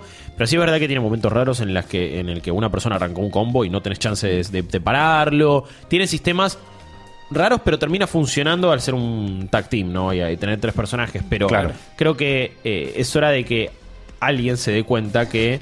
Esto es lo a- mismo. sí, agarra a Caballero del Zodíaco. Ay, por Dáselo favor. a Arc System Works y hace un Dragon Ball Fighter, pero Caballero del Zodíaco. Se hace solo, imprime plata eso. Sí, sí. Realmente imprime dinero. Tendría que salir algún Porque no hay que subestimar el fandom, no hay que subestimar Y las aparte ganas de la gente. y, y- y la amplitud de otros géneros, Guille lo, lo dijo mil veces, no recuerdo cuántas en el programa, pero ¿cómo puede ser que no haya un RPG? ¿De qué? de Dragon caballeros. Ball, de caballeros. Bueno, sí, ni, ni hablar, digo. ¿Entendés? Es como ahora que Son- salieron las imágenes de este juego que. El de Harry eh, Potter. de Harry Potter. sí. ¿Cuándo- ¿Hace cuántos años venimos diciendo un juego de mundo abierto de Harry Potter? Déjame ser la casa. idea, sí, ve que uh, el sombrero Hogwarts. Eh, claro, ya se hace solo también. Bueno, ¿cómo no tenemos eso? Sí. ¿Cómo no tuvimos. Bueno, lo que pasa es que Harry lo, lo agarró un poquito la fórmula que vos decías recién de los fans, ¿no? O sea, hacemos un jueguito más o menos Sí. para los nenes Sí, es verdad. y Sí. la cagaron ahí. Porque Sí. a, mí, pa- a mí me parecen horrendos los juegos que salieron de Harry Potter. No, son la may- En realidad, ni siquiera. te- ninguno es bueno realmente. Eh, nos queda a veces Pero un van poco la empeorando, nostalgia. fueron empeorando igual. sí. No, o sí, sea, los sí. de Play 1 ponle que sos chiquito y te gustaban. Sí, Los- pero los era- últimos 3, 4 Claro, una verga. mejores que el de la Orden del Fénix eran. eh, y que los de Lego, bueno, pero los de Lego son juegos de Lego. bueno, los juegos son juegos de es una Sí, categoría aparte. Sí, sí, no son juegos de Harry Potter. Pero es verdad que, que- que hay un montón de cosas que nos parecen obvias y que de repente no están. Y hay que preguntarse por qué. Quizás es por Japón también. Ojo. Porque esa Sí, franquicia, salvo Harry Potter, digo, esas otras franquicias dependen de Japón. Y recién ahora se está acomodando ahí. Así que no sé, digo, My Hero One Justice, ¿te pareció igual que aportaba algo a esto o no? A mí me parece que si trazamos una línea imaginaria entre los juegos que se abusan mucho de la franquicia, como lo comenté hace un par de programas con el último Naruto que salió, que me parece un robo, o eh, agarramos a los juegos que agarran la franquicia pero intentan darle un valor agregado, este juego está del lado que intentan darle un valor Ok. agregado. Yo que no conozco un carajo, obviamente al estar peleando, ¿es un, ¿es un anime de pelea? Es un anime de pelea. Es un Ah. anime donde todo el mundo es un superhéroe en realidad. Sí. Y se trata de un protagonista que no tiene poderes. Ah. Es una de las pocas personas que no tiene poderes. Mira, Eh, y es, es interesante. Está bueno. Posta. Mírenlo. bien. Siguiendo a los ¿Qué más? próximos. Son, son tres juegos, te pido, Dieguito, el de 11-11. ¿Tienes algo con De ese 11, nombre? 11, sí. Bien. Eleven Eleven. Son tres juegos que voy a nombrar ahora que, que si no me fijo bien, me los confundo. Porque como que Bandai nunca publicó mucho de esto, se está animando a publicar más que solo juegos de anime. En esta nueva filosofía de vida que tienen. Y, y son tres juegos parecidos, pero los tres parecen interesantes y tienen sus cositas. El 11-11 es. ¿Cómo explicarlo? Es como un juego. eh, parece un juego de, de- de aventuras a medio old school. De esos que, por ejemplo, no sé, agarrás, sos un personaje que tiene que buscar en una casa a ver qué encuentra. Encuentra un ítem y se le lleva el ítem a, a otra persona y con eso interactúa. Aventura etcétera. gráfica, ¿querés decir? Estuvimos el debate de hace poquito. No, no llegaría a, a- a hacer una aventura gráfica per se. Parece más un juego de, de exploración de Play 1, que era bastante abierto. Lo estuvimos probando hoy con, con Jaime. Para, para, ¿cómo, cómo es un juego de género exploración de Play 1? No recuerdo cuáles son esos juegos en Play 1, es tipo- honestamente. Puede ser el, el primer Harry Potter. Es- Comparámelo con otro juego. Ah, bueno, pero es más aventura. Sí, por eso. Ah, aventura. Plata- queriendo decir. Claro, Porque de el repente- plataforma, eh, mato enemigo. Tenés que, que agarrar un ítem y volver y como que no es un mundo gigante y lleno de detalles. Es más como Ok. antiguo. ¿Pero es abierto o no? Eh, no, Ah, es más cerrado, pero es más, más empasillado. ¿Empasillado se dice? sí, puede ser. Es un gran término igual, empasillado. Vale, vale, vale. empezó. Yo, yo lo, lo ¿Tiene combate? ¿No tiene combate? Por ahora exploración sola. O sea, pero es más tipo Walking Simulator. Que es narrativo. Tiene puzzles. ¿Este lo probaste? Es un híbrido, sí. Sí, no, no se puede- o sea, no, era muy largo el demo, pero es un híbrido de todo lo que acabas de decir. Ok, está bien. Ok, un poquito de todo. pero Para lo mí hace sería es un walking sim- por lo que entiendo y por lo que sé yo, es un walking simulator que quizás tenga un par de elementitos más. Sí, sí, sí, sí, quizás. eh, A mí, a mí los walking simulators que son un po- que tienen un poquito más como, como un Firewatch, ponele. Es en tercera Eh, persona igual. ¿Eh, ¿Cómo? Es en tercera Ok. persona. Le saca el. Sí, sí, pero es, es verdad que Sí, Firewatch tiene algo más que simplemente experimentar una historia. Por ejemplo, Gone Home, yo lo amo, me parece increíble, pero estás en una casa y vas explorando y vas viendo lo que sucedió con un cierto personaje a través de eh, notas escritas y, y ciertas cosas. Y, no es Y que nada vas más. Sí, no, no es que vas resolviendo puzzles o haciendo o agarrando ítems. Y no, no hay eventos que interrumpen un poco Claro. o, o muy poco, como en Firewatch, que hay eventos. Sí, el mapa, la brújula. El mapa, la bruja. No, no, pero aparte hay eventos. De repente pasa algo, la mina te llama y te dice, che, Sí, vení sí. para acá porque no sé cuándo. Entonces eh, te mete componentes de narrativa en el medio que no son nada más que surgen nada más por tu propia exploración. Claro, A eso me refiero cuando rompen un poquito el, el esquema Walking Simulator, Sí. que básicamente es vos caminá y vos activa todo. Sí, hay uno que no sé si lo jugaron, se llama Ether One. Una vez lo Sí, en sí. PlayStation Plus. sí, yo- Eh, fue el ju- juego que maté porque vino rotísimo, después lo arreglaron y estuvo bu- bu- un poco mejor. sí, a, a- a mí me gustó A mí no- la el El final, historia. estuvo bueno, el final plot twist Claro, está genial. me, me gustó más a nivel narrativa que a nivel diseño. Me parece que a veces te perdías de lo que tenías que hacer. me pasó puntualmente Este, este es como eh, Memories Untold, ¿cómo es? Sí, 11-11 Memories Untold. Me, estéticamente me encantó. Bueno, estéticamente es, es unos puntos a destacar. El juego se ve todo como, como, como si fuera como Acuarelado. Ah, es así como se veía Es ahí. así como se ve todo. ¿Sale, bueno. sale el 11 de noviembre? Pero no. que yo sepa. Era no. una Qué buena- lástima, era Sí. remarketing. Se la reperdieron. Hay un problema con eso que se ve acuareloso, que lo hacen de forma tal que parece que, que es un video que está cargando mal. No parece que Ah. es acuareloso a propósito. Parece que está pixelado. Por lo que Eh, probamos pero, hoy, o sea- parece, parece un juego sí, que, car- que está cargando lento. O sea, Esa te, es la te parece definición. medio roto. No lo está hecho y si te fijas bien está re lindo, pero si lo ves Estás viendo lejos Netflix o- y no cargó bien. Es eso. Uh. Lamentablemente Bueno, quedó así. es- Espero que sea. Bueno, hay que ver, por ahí tu Claro. ojo lo ve así y otros ojos no lo ven Estamos así. todos de acuerdo eh, en la, en la mesa de hoy. ¿Ah, Puede sí? ser- sí, sí. Pero éramos ¿No? cinco medios jugándolo juntos para, para, viste, como era medio lentito. Hicimos todos y miramos todos de una pantalla. Mira. Y nos dio esa, sens- esa sensación. Oh, Pero qué pena, che. Bueno, ojalá que lo. Está medio, medio ¿Hay fecha? Vamos a ver. Que yo sepa, no. Puede ser que no. Pero tendría que ser bien. 11 de noviembre, tiene que salir. Aunque sea el año que viene. Bueno, no Que sea el sé. año que viene. Córralo el 11 de noviembre. Sí, Por favor. juéguensela. Pero me gustó, me gustó, me gustó la premisa. Me interesa. Quiero ver qué onda. Quiero ver más. juego, tiene pinta de medio de este juego. sí. Y sí, vas a hacer vos listo. y sí.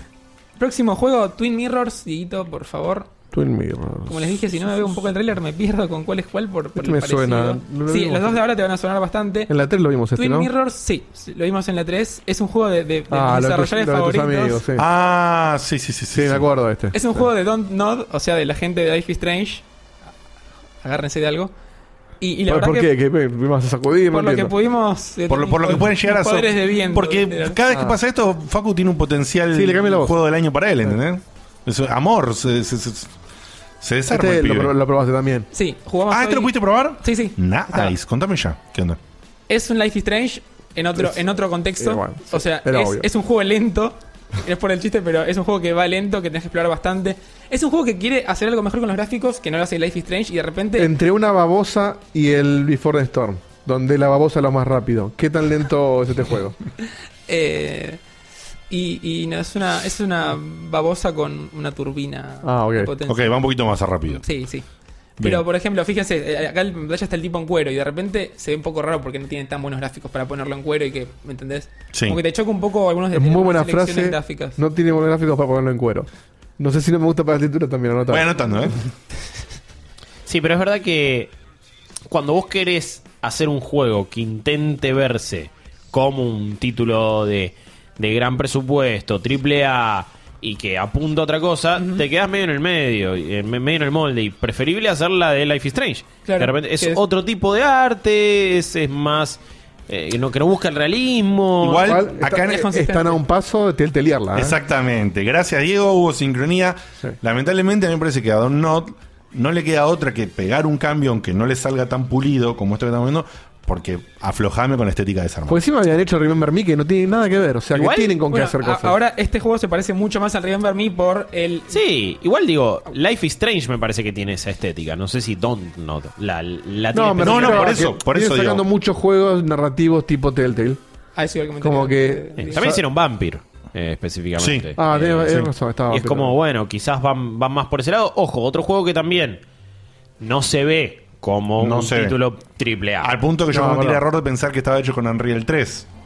Bueno, para, ya Y no se hace na- casi nada. Pero estaba bueno, lo 4. barato. No, habrá- me parece que lo de teltelearla es porque Facu nos habla todo el tiempo de Life is Strange y... Es un juegazo. Y no puedo lo amo. cabeza. ¿Life is Strange? ¿Y jugaste ya el primer capítulo del 2? Sí, obvio. Es increíble. A mí el uno me encantó, ¿eh? que el uno. Gracias. El uno me encantó. Sí. El Ahora que le dice. Guillo le creen todo. No, el, uno- yo- el uno siempre que me gustó. El No, no, Before Storm. Before- Yo no, yo no probé nada, estuve haciendo señas nada Perdón, más. perdón. Y quiero decir que Before the Storm no me gustó nada. Porque Es- Chloe no me cae bien. Es muy denso. es un personaje detestable en cierto punto, pero porque es insoportable, no por lo que representa.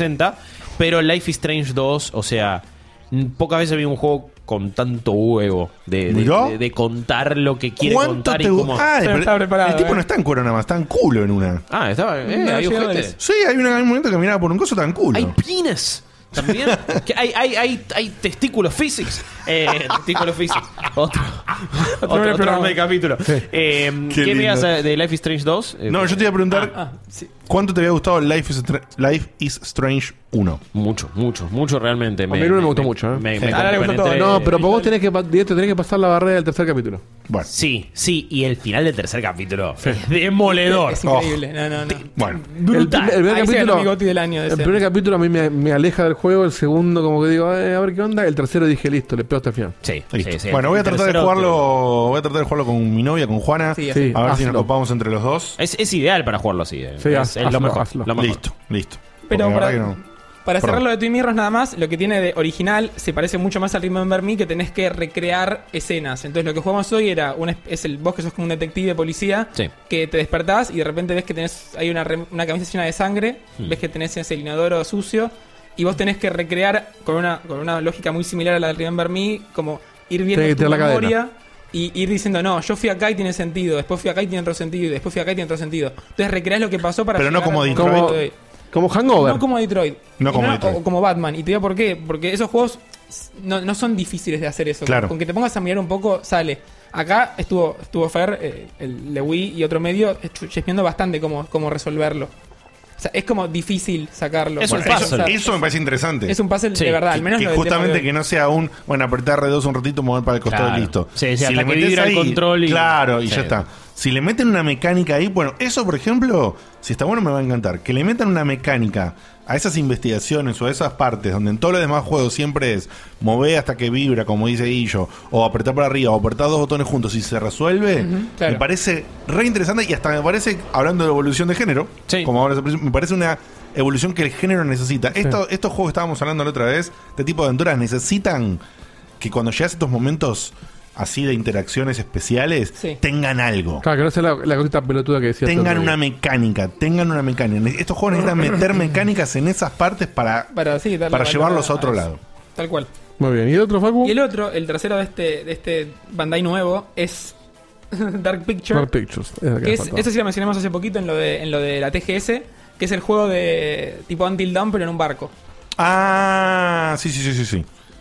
Este sería eh, bien del género que estábamos Sí. hablando antes. Y o a, sea, el- a diferencia de lo que hablamos recién, de que quieren de- parecer un, un juego con buenos gráficos y no lo logran hacer, este es literalmente lo, lo jugamos y es Until, eh, Until Dawn. Sí, bueno, son los mismos desarrolladores, Sí. obviamente. Es el y- mismo motor, el mismo, Claro. el mismo foco de tomas, el mismo todo, pero todo. Pero lo digo en el buen sentido. No, pero a ver, yo quiero más Until Dawn. Eh, me, me Iba a encantó. decir qué, re- qué real que se Qué- ve hecho. Y era el director del juego. Claro, Qué bueno gráfico. Igual se ve bien también. Ese, ese sí puede estar en cuero, ¿eh? Eh, a, a mí, a mí me encantó Until Until Dawn, así que. Acá, lo- este- acá creo que todos dijimos que nos gustó a todos. Yo no lo jugué, pero sé que me va a gustar. Ah, Oh, bueno. Uh, no. eh, jugalo hace full. cortito. Este, estuvo en Plus, aparte. No, lo tengo el juego, de hecho. Gracias, Guillo. Necesito el, el tiempo para hacerlo. Bien, bien, bien. Ahora, Bueno. cuando- en, en algún año, cuando termine el Before the Storm, lo voy a jugar delante de No, ni, ni lo termine. Sí, pero ya lo empecé. Eh, Sí, eso puede ser. ¿Qué sé yo? Sí, ¿Cuánto dura? ¿Cuánto dura el Forest Storm? Sí, sin seis Sí, horitas. sí, más o Bueno. menos. Eh, más o menos. No son tres Más o capítulos. menos. Sí, no está. Bueno, ¿y este? Dar- ¿Cómo es que se llamaba este? Ah, The Dark, Dark, Dark Picture. Dark es una Pictures. antología también. Van a salir como distintas historias. Sí. Oh. Bien orientadas medio al terror. Eh, Como que cada historia podría ser diferente. Sí, Ah, eh, esa es la idea. Esa es la idea. ¿Como un compilado? Claro. Mm, Pero se ve interesante, súper ¿eh? súper lindo. sí. Eh, ponele fichas. Ponele fichas. Sí, a este No, le, se me ca- le pongo una fichita. No, no, pero me parece interesante también la fórmula esta de, de decir, te cuento como cuando miras una, una película o Claro. que son un conjunto de historias en una Sí. sola película, acá un conjunto de historias En un solo juego. en, una, en un solo juego, en una temática eh, alrededor. Qué interesante, qué interesante. Dark Pictures.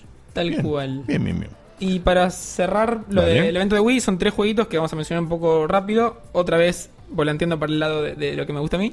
Este Ah, puse el Soul. Calibur porque era lo único que me quedaba. Eh, ¿Posta? Eh, no encuentro más. Bueno, igual hago dos menciones veloces porque tampoco hay mucho para ver nuevo. cuestión. One Piece World Seeker es esta Ah, sí, acá apuesta, ahí está. Es la apuesta, la nueva apuesta de, de- de hacer algo interesante con una franquicia de anime, como hablamos antes. Se quisieron ir al mundo abierto. Eso es como que te dicen, che, mirá, jugar One Piece este que lo que tiene nuevo es que es mundo abierto y podés recorrer todo el mundo con tus piratas favoritos. Lo que pudimos jugar no parece un juego de mundo abierto. O sea, la diferencia que vimos en, en el nivel de la demo era que en vez de subir una colina con paredes invisibles, podías subir una colina trepándote por, por el barranco de tierra, digamos. Y eso no estuvo tan bueno. El personaje se mueve más como los juegos viejos de One Piece que como un juego de mundo abierto. Siento que se está quedando en el medio de, de venderte mundo abierto por venderte algo nuevo que no, no está bien implementado. O sea, Ok. de todo lo que probé es lo que más me decepcionó por afano. No la Vamos pegan con esto, ¿eh? Con One Piece no la pegan, boludo. No, no, no, es- no sacan uno bueno. El anime más popular de todos los tiempos. Es increíble, boludo. a mí el sí. Pirate Warriors me gustó y lo demás. mm, Sí, pero igual no era muy bueno tampoco. Es un género que nunca es muy bueno. Claro, pero en los de Naruto, los de pelea de Naruto, o lo Sí, que la rompen y estos no. la rompen. ¿Por qué estos no la pueden romper también? Tanta plata en el medio que se ponen nerviosos. yo no sé. Es una buena definición. No, pero eh, es una cuestión de, de seguir con ciertas eh, convenciones de las que no se despegan. Y, pero aparte. ¿Por qué la- apareció? ¿Por qué apareció? eh, Sí, porque se me fue el mouse Yarly? al- Ah. Eh, Está mirando. ¿eh? Claro, no. Siento que, bueno, el de Sword Art Online también sufría de los mismos problemas. Eh, de repente, el com- nunca terminan siendo nada. Porque intentan ser todo y ninguna cosa la hacen demasiado bien. Eh, cuando ya hemos, en este mismo programa, hablado de varios juegos que intentan hacer muchas cosas y las hacen bien. Claro. Eh, y acá es como. No sé, siento que también eh, Japón y los juegos del mundo abierto a veces se lleva bien y otras veces pasa esto. Acá, perdón, que nada que ver, pero sí. eh, sirve para que yo lo, lo aclare, porque preguntan, yo ya sé la respuesta, la hacemos todas, pero preguntan si algo de esto va a estar para probar en, en, la, en Cyberix. En Cyberix. Sí. Eh, Hagamos una cosa, para. Claro, creo que la gente todavía no entendió lo que es Cyberix. Sí, termina vos lo tuyo y le preguntamos a, a Guillo Cyberix. sobre Cyberix. Dale, me parece bien. Así se explaya como más le guste. Bueno, Exactamente. el otro es Shadow Force, ¿no? El otro es Jump Force. Ah, bueno, el otro también. Eh, a ver, lo que voy a contar acá más que nada es lo que probé de acá en relación a lo que probamos en la 3. Claro. Porque en la 3 se había anunciado ese mismo día o hace Sí. un día y estaba súper verde. No sé qué sensación te dio. Sí, sí, era, era, era eso, pero pero a la vez dijo, bueno, co- con, lo que pasa con estos juegos, ¿no? Fanservice a full. Y fanservice que cada tanto, cuando es así medio onda Smash y de repente me juntás todos los jugadores, eh, todos los personajes de Shonen Jump, digo, bueno, sí, está bien, compro. Para mí la única diferencia que hubo con- en relación a la 3 es que como que se está viendo el género que va a tener, que es, a ver, tenés cinco ataques especiales por personaje y tenés que saber pegarlos. Va a ser mucho esquive de ataque, esquive de ataque, esquive de ataque. Este para mí es la oda de los juegos que usan como excusa la pelea, pero es fanservice puro y duro. Sí. Digo, no van a ver nunca nada más abusivo que esto en ese sentido. O sea, el juego quiere hacer eso y yo lo voy a puntuar en base a que haga eso bien. Y lo viene haciendo bien. O sea, cada, pele- cada movimiento que haces tiene un, un giro de cámara. Casi un Kame Kameha. Y es como que la cámara se va atrás de Goku de forma tal de que se vea como si estuviera le- tirando el ataque más épico del mundo. Sí. De repente le pegás a un personaje y haces el cambio de escenario como pasa en Mortal Kombat. Y te aparece una toma del personaje moviéndose en aire como si fuera un- una toma de aviones súper didáctica. Súper dinámica de una dinámica. película de acción tipo Iron Man, no sé. Es O que si vos querés espectacularidad, este juego te la va a dar. dar. Eh, ¿Querés un buen juego de peleas? No. No, anda por otro lado, porque estos no intentan. Yo no Pero- sé si los consideraría juegos de pelea, porque Sí. aparte, encima No esto quieren es hacer- single player. Eh, no, me parece que. Pero te viene comprando vos. A mí me viene recomprar. No, ¿Es single player, che? A nivel local me parece que no, no, no hay. Eh, hoy no había, no había para jugar a dos. No, No, sé si tendrá algún modo en el día de mañana. Quizás online, pero también por cómo es la cámara, es muy difícil eh, jugar de, de a dos este, este tipo de juegos. Con los Naruto también pasaba. Sí. Eh, Sí, pero porque te Pero sí de a dos online, no lo sé. donde No- cada uno ve su perspectiva bien. Por eso, pu- puede ser eso, pero me parece que a Debería, nivel local, sí. Es un quizás sí, claro, lo, lo- lo podrían hacer. Pero es, es como dice Faco, es un juego que está bien, vos querés ver pelear a Luffy y a Goku, acá lo podés hacer. Claro. Eh, Además está bueno que para nosotros, que, que somos todos criados de anime, que pasaban en Magic, Sí, que de repente veas de vuelta a, a un personaje de Hunter x Hunter, que justo no, no sé si va a pasar en Magic, pero que veas a Hunter No, x no. Hunter o que veas a Yu Yu Hakusho, que tampoco Claro. es de Magic, pero se entiende el ejemplo. Sí. Está bueno porque no tenés juegos de esos Sí, personajes. Yu-Gi-Oh! O sea, te- tenés un montón de cosas conocidas. Y esa sensación que, que te da Smash también, de, uh, mirá esto, uy, qué lindo controlar a tal pelea. personaje. Tal cual. Pasa por ahí. El estilo artístico, cuando me acuerdo, lo había mostrado en el primer trailer, hacía ruido. Y después cuando está en juego, a mí no me hace tanto ruido. Sí. Eh, y digo, ok, está bien, garpa. Y además, digo, va con esa estética de queremos llevarlos a la Tierra y con eso de vamos a hacer algo distinto. Ya no es un juego de cel shading, es un juego de 3D realista. Sí, Y sí. para darle un aire fresco Muy está bien. bueno. Y el último, para cerrar, y no tengo nada para decir porque no estuvo Seba, Soul Calibur 6. Ah, bueno, bueno. Es todo lo que viene hablando Seba en sus informes. Digo, para mí hereda perfecto la fórmula de Soul Calibur. Habiéndolo jugado después de escuchar el informe de hace dos programas, como que lo valoré un poquito más y empecé a ver ese, ese, ese coso de detalle fino de movimiento de juego de pelea, que nunca lo había notado tanto como ahora. Eh, me sorprende que no se ve tan bien como se ve en un tráiler, o sea, se ve un poquito peor que el Tekken 7 si quieren, que es como la, ¿Ah, la sí? contracara, para mí al menos. sí. Oh. Pero es súper Dece- divertido, tiene Decepcionante eso, ¿eh?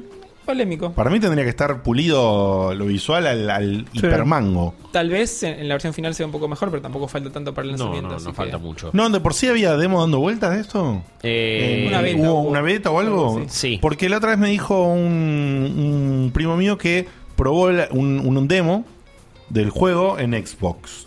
Y que justamente lo había decepcionado un poco cómo se veía. Por eso me llama la atención ahora que vos digas esto. Creo Eh, que Sí, es se ve mal. Sí, no, no, a ver, me- Los trailers se ven mejor de lo que se ve el juego. Puede ser, puede ser. eh, es verdad que, que Tekken se ve muy bien. Quizás va por, por otro lado y por otro diseño de personajes en proporciones y en algunas cosas, pero es verdad que, que- que quizás no brilla en ese aspecto.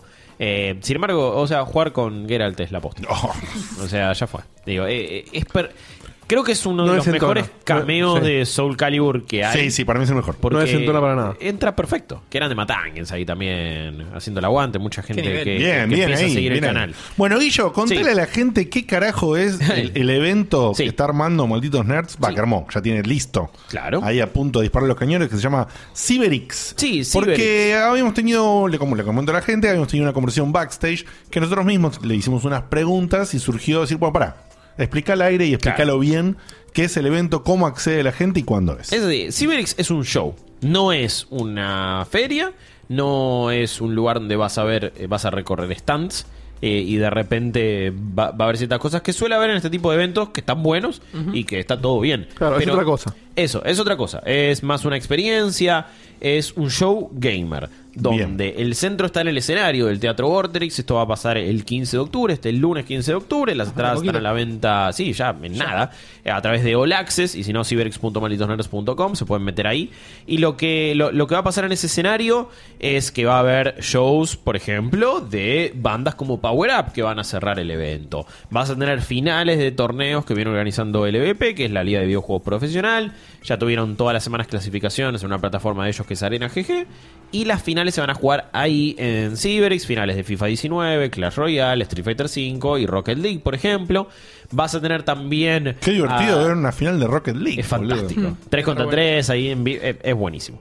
Eh, de- vamos a tener, por ejemplo, ahí en el escenario, de nuevo con esto de que es un show y que la gente, digo, ojo, hay más de 30 estaciones para probar cosas. También van a, va a haber juegos que todavía no salieron para probar, como Soul Calibur 6, como Jump Force, por ejemplo. Bueno. y, ot- y otros que han salido en el último tiempo. O sea, digamos, Eh, la, la parte más similar a la feria es la de poder acceder a un par de juegos para probar, digamos. Claro, sí. que sí. no salieron, eh, que son. Eh, eso es dijeron, lo más recién, pero quiero destacarlo. Sí. Eso es lo más interesante desde. Sí, pero eh, esas estaciones están y van a poder jugar un montón de cosas, pero el foco está en el escenario, ¿no? De donde va a haber dos hermanos que hacen freestyle, hacen rap, estas improvisaciones, hip hop, pero las van a hacer temáticas y van a Temáticas interpre- gamer. Eso, van a interpretar a personajes de los videojuegos.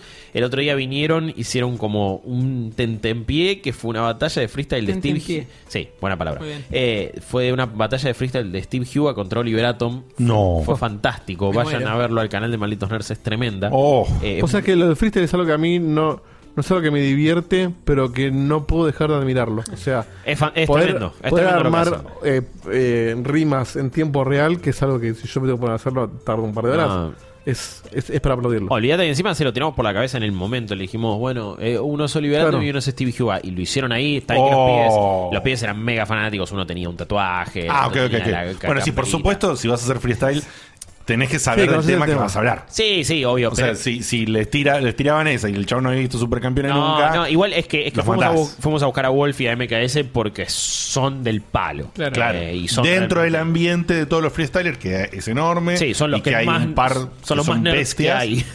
Ah, están los que saben del tema videojuegos. Muy bien. Eh, y bueno, va- vas a tener ese tipo de shows, va a haber cosas humorísticas, va a haber sorpresas, va a haber también... M- ¿MK cuánto dijiste que son? MKS. MKS igual es, es, es grosso, Es grosso. en general, más allá de, de esto, de esta temática. No, sí, son, ¿no? eh, son dos de los mejores. Sí, Ah, sí, sí, eso. pero justo son del palo.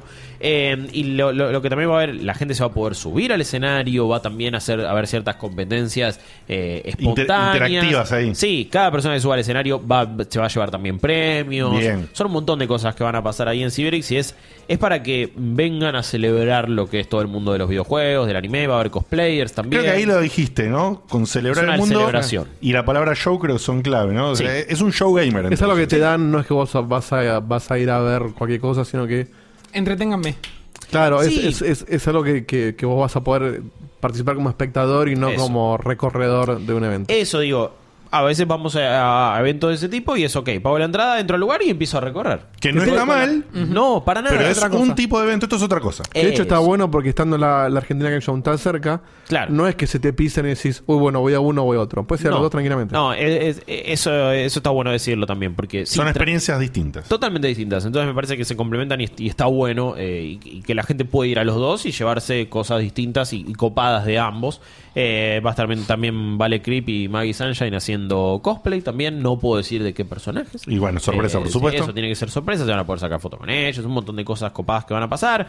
Así que creo que es, es- es un lindo evento. Está bueno ser parte de algo así. Lo voy a conducir con Rip y también vamos a estar ahí en el escenario llevando todo adelante. Y ojalá que salga todo bien. Y ojalá que mucha gente venga. Bueno, mucha, por supuesto, mucha merd para el evento. Y desde ya, eh, volví a decir a la gente cómo puede hacer para acceder a las entradas. Sí, ciberix.malditosnerds.com es, eh, y si no, pones Ciberix y te va a saltar. Te va a Están saltar. en All Access, ahí se consiguen las entradas. Bien. All Access es un sistema de venta como tiquetea y como Sí, todos esos, sí, ¿no? sí, sí. Es correcto. Cyberix, no Cyber Six, porque eso era. Ah, sí, Pelerín.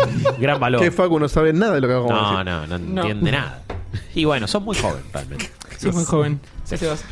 En, en fin, eh, gracias Guillo. Pa- poneme ahí todo el video de, de muy juego. Yo les voy a contar un poquito. que La otra vez creo que lo había mencionado Malditos Nerds. No sé quién lo había jugado. Eh, terminé ayer eh, The Gardens Between. Ah, sí, Rippy lo Eh, ah, Rippy lo comentó. Sí, sí. The Gardens Between, un indie eh, muy interesante en su premisa. Que eh, me parece que se queda un toque corto en a dónde va o no. Y encima es, es interesante hablar de esto justo con todo lo que veníamos charlando. Porque sobre lo del precio, sobre cuánto vale, sobre hasta dónde, ¿no? Eh, bueno, esto es un juego que lo que tiene de particular es que cada se dispara a partir de esta pequeña cinemática que ves ahora. Hay dos amiguitos en una clásica casita de, del árbol, árbol, sí. sí. Y no sabes por qué, porque aparece flotando ahí una energía flashera. La tocan ahí, pum, y se van a una isla. Ok. Entonces el juego consiste en resolver, a manera puzzle, digamos, cada una de estas islas. Que te das cuenta, el toque de comenzar el juego, que son recuerdos de ellos. Ok, bien. Entonces es como una especie de metáfora de la reconstrucción. ¿Ves? Ahí está bien la esfera flashera. La tocan y se van a, a- a la islita loca. Sí. Es como una especie de metáfora cada isla. es Una especie de metáfora de como vos, cuando estamos acá charlando con nosotros, te pones a recordar algo Sí. que ¿Te acuerdas vivieron. cuando fuimos? ¿Te ¿Te acuerdas cuando me lo crucé a Facu con un montón de bolsas? ¿Te acordás? Bueno, buen y, momento. y en lugar de, de decir así y, y, Claro, re- lo ves. y- y rememorar con palabras, lo ves plasmado Claro. en todos los elementos que están flotando en cada una de estas islas. Y tiene la particularidad, como apunta a esto de hacer el recuerdo, de que vos en realidad no controlas a los personajes. Ok. Lo que controlas es el tiempo. Ah, vos Ah. haces simplemente eh, fast forward o, o rewind. O sea, vas para adelante o vas para para atrás en el tiempo y nada más. Mirá. Cuando vos los personajes ves, ahí. Vos decís, ah, mira, es un efecto loco del video. No, no, así es el juego. Estás jugando, claro. Bueno, si vos vas para atrás, pasa eso. Si vas para adelante, los objetos se mueven en sentido contrario. Cada isla y cada escenario hace que diferentes eh, eh, objetos estén en movimiento o estén quietos. Y también sí hay un par de pequeños disparadores que se que alteran un poquito esto para darle a la mecánica Gameplay que no es tocar para adelante todo el Claro, tiempo. que no sea nada más que justamente tocar para adelante todo el tiempo porque si no claro si no le das para adelante y ya está bueno Claro. Bien. ¿Qué suerte. pasa? Eh, el, el gameplay primordialmente pasa porque ellos transportan, eh, digamos, la chica tiene la posibilidad de agarrar una lámpara, que la lámpara puede transportar una luz, como, la, como la que surgió al principio, que lo vamos a ver ahora ahí en el video. Y el chico tiene la capacidad de tocar unas campanas especiales que permiten las campanas que se altere el tiempo de algunos objetos relacionados a esa campana y no de todo el resto. Es decir, cuando vos avanzas y retrocedes, avanzas y retrocedes todo. Claro, Claro. esos objetos se frisan. Cuando toca manera. la campana el chabón, se frisa todo y se mueven solamente algunos elementos Con el mismo sistema de para adelante para atrás. Pero entonces ahí combinás, cuando manejas esta diferencia de tiempo, te congelas vos, haces que, por ejemplo, una tabla, Sí. que cuando vos, que cuando vos estás avanzando es un puente y se cae, bueno, tocas la, tocas la campana especial y se mueve solamente la tabla y la dejas a la tabla para que quede en la posición del puente. Sal- soltás eso, avanzas y ahora podés cruzar el puente. Claro, me, me hace acordar algunas, al- algunos niveles y pases de Braid De en ese aspecto. Exactamente. Exactamente. Sí. Totalmente, es, el concepto del tiempo es exactamente eso. Sí. Y ahí es donde el juego eh, se pone medio raro porque si bien eh, entre un par de elementos que hay, como que por ejemplo, algunas como flores que hay dando vueltas te arrebatan la luz, Hmm. si- sin la luz vos no podés pasar ciertos puentes como el que estamos viendo ahora, Sí. Y tu objetivo siempre es llevar la luz a la... A la a la Al cúspide, centro. a la cúspide de cada una de estas especies de, de islitas montañas, ¿no? Porque al mismo tiempo son, son verticales. Es Sí. siempre una cuestión de. Siempre están ascendiendo los personajes. Siempre en medio diorama, ¿no? Claro, muy, muy diorama. Entonces, para separar y dejar las cosas en claro, estéticamente el juego para mí es un 25. Sí, está o sea, buenísimo. es hermoso, es el típico de, de- eh, eh, la, la típica estética Diegote. que Diegote exactamente tiene el, el sello, a mí inmediatamente me compra. eh, tiene, tiene, tiene un estilo muy marcado, me encantó, fue por eso que lo quise jugar al juego. Cuando lo vi la primera vez no entendía ni cómo era, pero lo quería jugar solamente por la estética. Ese, ese apartado lo cumple También me da la sensación de que 10. se, se ve hermoso, pero es un embole. Bueno, para combatir eso, en realidad lo que sucede es que la mecánica es muy acotada, Hmm. es muy acotada, pero los tipos sorpresivamente le van encontrando en los niveles más avanzados un Variedad. variedad. Ok. Porque ya después hay un momento que en la mecánica avanzada ya son tantos los elementos que se mueven. Por ejemplo, terminás en un nivel donde el nivel tiene tres campanas que controlan tres grupos de objetos diferentes. Quilombo. Claro, combinado con que hay un montón de elementos que te sacan la luz. Hay unas cajitas que van flotando por todos lados que vos le dejas la lámpara para que la lleven. Pero si pasan por un lugar le saca la luz. Si no pasan por ese lugar no se la saca. Cuando tocas una campana, corres el coso para que no te roben la luz, pero te la roba otra cosa. Sí. Bueno, se va poniendo complejo y lo que pareciera ser que se agota en una hora, no se agota. ¿Y escala bien en ese aspecto? Escala bastante bien. Ok. Bastante, bastante O sea, bien. eh, tiene una progresión. Tiene una progresión bastante bien. No es, que, no es que a la tercera isla Claro. ya no entendés un carajo. Eso. Sino que, bueno, por ahí pasa al revés, lo que decía Diego. Por ahí pasa un poquito el efecto contrario. Al principio la curva es muy chata.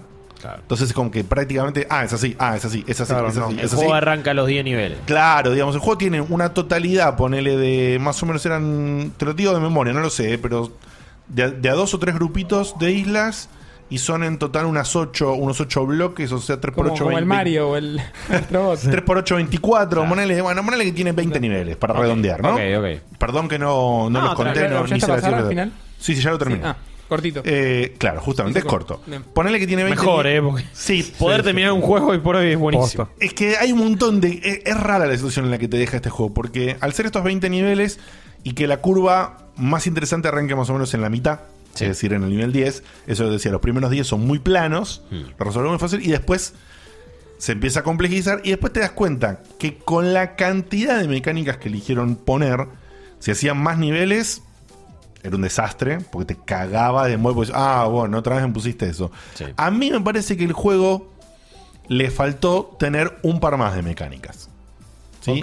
Le-. Si le hubiesen agregado un par más de mecánicas y quizás un par más de niveles en consecuencia de tener un par más de mecánicas, hubiesen hecho un juego que yo recomendaría sin dudar. Claro. En cambio me dejaron en una posición en la que me cuesta Es una linda idea, pero no explotada. Exactamente. Claro. Es una muy linda idea Hmm. que estéticamente lo acompaña de manera espectacular, pero que se queda un poquito ahí en el límite. ¿Y a nivel de historia te da algo sí interesante? ¿sabes? ¿O no? Eh, a nivel historial lo que sucede es que una comparación que quería hacer con este juego es Monument Valley.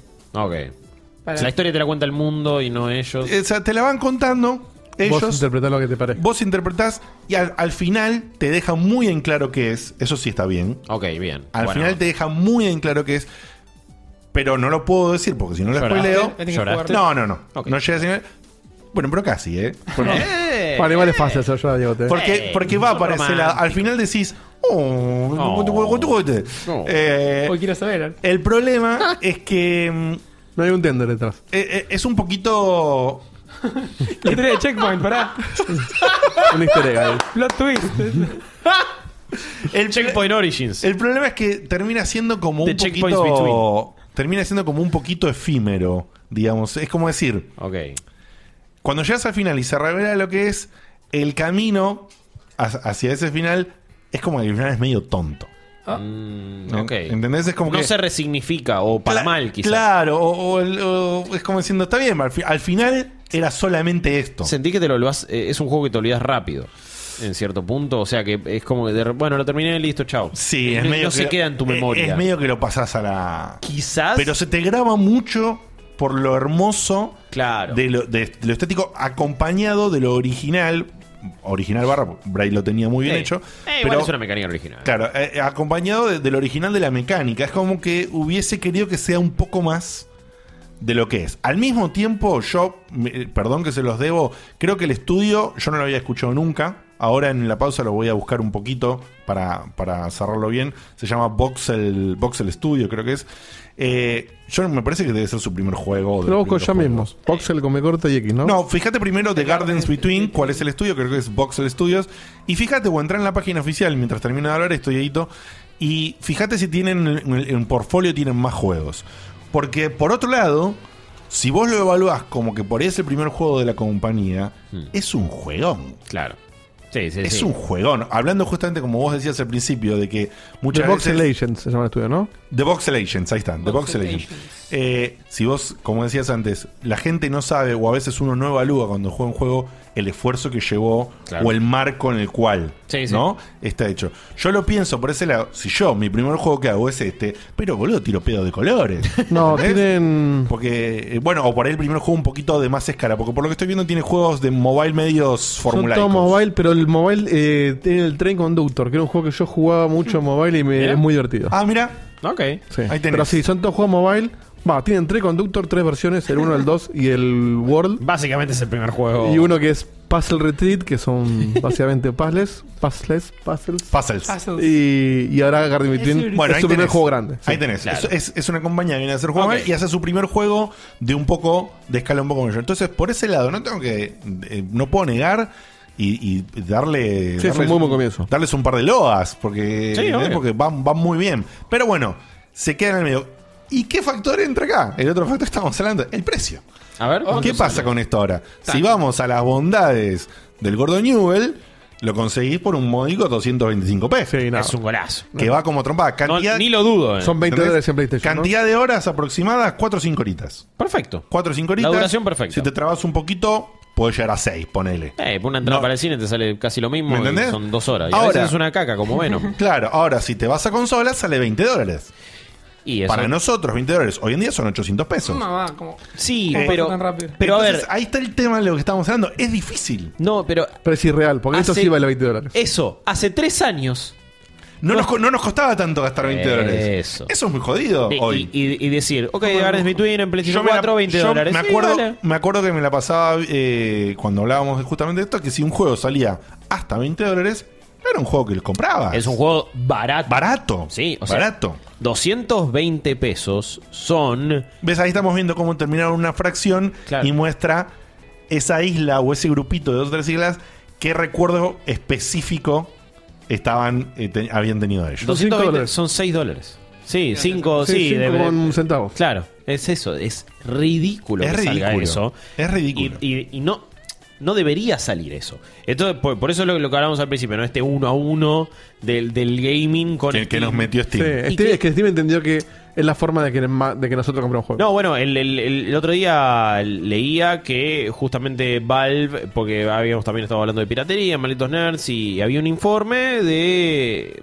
de cómo ciertas empresas tienen ciertas actitudes a la hora de, de- de ir por estrategias. Y Valve tiene una estrategia Mira, mira, muy... mira, mira esta parte justito, perdón, que te ah, no, eh. sí, es un Shenga. Hay un Shenga Me, me vuelve loco. y el Shenga ese lo controla el chaboncito, que tocó la campana. Ah, y controló separado Sí. el timing para la caída de ese Jenga para que ellos puedan pasar. bien, entiendo. Perdón, ¿eh? No, no, pero me, me recopa. Eh, no, y, y lo que decía es que esto.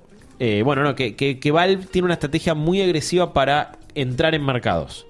Y que cuando entra, tiene en cuenta impuestos, eh, precios, valor de la moneda, Pues para en cultura. ¿no? Sí, digo, tiene en cuenta un montón de esas cosas. Yo siento igual que Valve un día dijo: Sí, vamos a la Argentina, mira, mira cómo compran juegos, dale que va. y se olvidaron.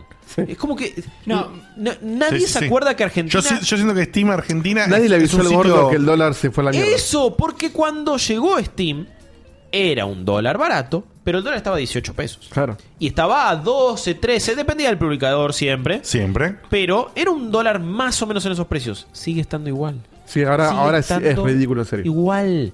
Y ahora nos parece demasiado barato. Entonces nos reconfiguró la cabeza de cuánto vale un juego.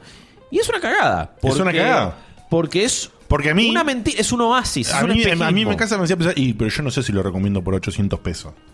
¿Me entendés? Claro, pero antes Pero- por 20 dólares sí lo Pero antes por 20 dólares lo recomendaba. Eso, porque ahora 800 pesos son 300 pesos menos o 400 que Assassin's Creed Odyssey. Claro. Que sale 1200 pesos. En Xbox me compré Red Dead, pero Red Dead Redemption por 1400 pesos. 1400 pesos. Sí, no existe. Red Dead existe. Redemption 2. No existe. Anda a existe. cagar. Que son 3 lucas en PlayStation. Claro. Sí. Y ni habla de PlayStation Argentina, porque ahí. No, no, no. ni- Olvídate. Te vas a Compumundo, Musimundo, Frávega o lo que sea. Y es lo sale mismo. 3 lucas y pico, Sí, 4 lucas sí, también. sí, porque el, el físico tiene eso, ¿no? Encima Sí. tiene un precio No, no elevado. muestres más, Diego, ya Sí, del no. juego video, porque si no ya estamos, Estamos spoileando.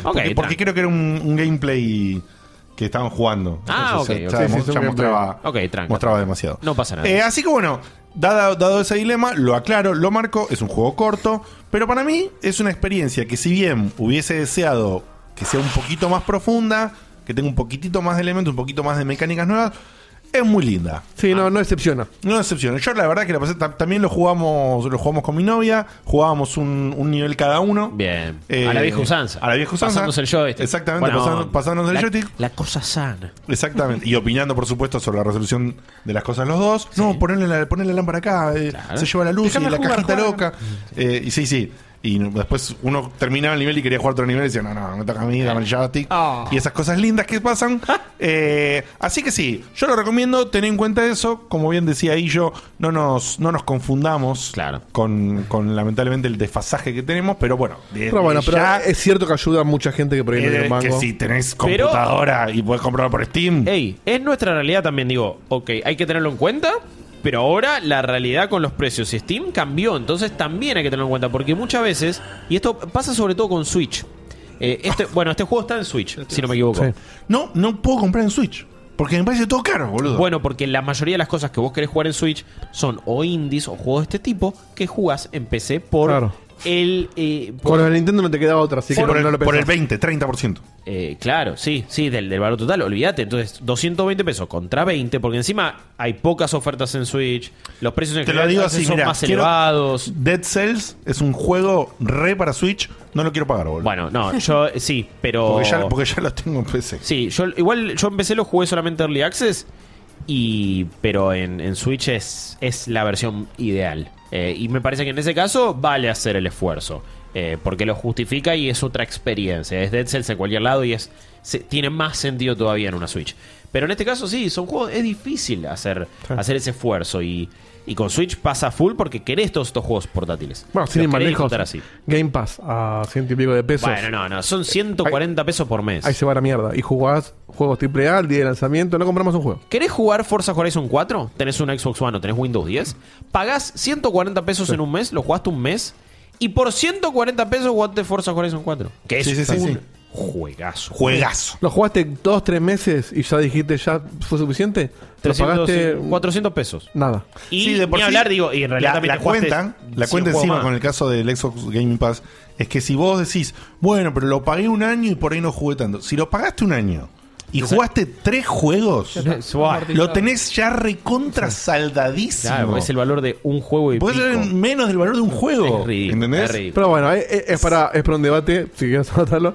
El, el- el hecho de, de cómo también en- hubo gente que entendió que en Argentina si quieres vender tenés que igual puedo, puedo meter buscar la un vuelta. con algo y, y voy a tirar esas cosas Vos, de, vos ojos que tenés conflicto de de-. Sí, sí, o sea, por eso siempre aclaro que Guarda trabajo lo en que Microsoft decís. cuando Full algo- disclosure. cuando digo algo de Microsoft es lo que trabaja en Microsoft. Gracias. ¿Ves? Y yo entiendo. Y sí, man, se De hecho, es que me- hay que hacerlo. Me ayudaste. Oh, Gracias. están escuchando, ¿no? Life is Strange. ¡Eh, la de tres, man! Yo vine para eso, papu. Y te, y te festejó la Necesitaba pizza que me también, ¿eh? Sí, me buena pizza, pizza. buena Ya- ya pizza. me- ya me- I have your back, boludo. Sí, a full, espalda con espalda. Qué lindo. Pero hay algo, boludo. hay algo que nos pasa en el trabajo, eh, Sí. en el día a día. A nosotros nos bajan un dólar por año fiscal. Y el dólar es tipo, el dólar está a esto, no voy a decir a cuánto. Entonces a mí me dan un presupuesto de 10 mil dólares y yo tengo el dólar a un monto específico. Hmm. Eso fue antes de la mega devaluación que hubo ahora. Entonces todo nuestro presupuesto en dólares pasó a valer un 40% menos, a pesar de que nos lo bajen Sí. en dólares. Sí, sí, sí. Porque el Microsoft tiene un tipo de cambio en Argentina que vale tanto y ese tipo de cambio no se modifica en todo el año fiscal. Uf, Entonces lo que puede estar pasando, viste que antes decíamos, no sabemos qué pasa detrás de la empresa, tal vez, no, puede ser que sí, puede ser que no, pero tal vez en, en, en Steam pase eso. Yo Sí. estoy en un tipo de cambio de año fiscal y hasta que no cambie el fiscal no lo ajustan. Hasta el No es que 31 se de marzo del año que viene no, Sí. no hay cambio. No, es- no hay motivo Es algo que, no es es- real acá tampoco. No existe un dólar que dure un año. No. ¿Qué? O sea, acá existe un dólar que mes. No dura un día. Claro. Eh, Pero fíjense- para, para bancar a Facu de nuevo, nos fuimos al E3 con el dólar a 25. Volvimos Sí. con el dólar a 29. Una semana estuvimos. No sé Sí. Una Sí, semana. Nosotros todavía no terminamos a pagar eh, los, los gastos de ellos, que están en el dólar a 40. Tampoco Y fue- Por, por el, por el saldo que hizo. Sí. Es que sí, sí, no, no, ni, ni hablar que de repente eh, me compré Origin Access Premier cuando el dólar estaba a 35. De repente lo terminas pagando cuando está a 40.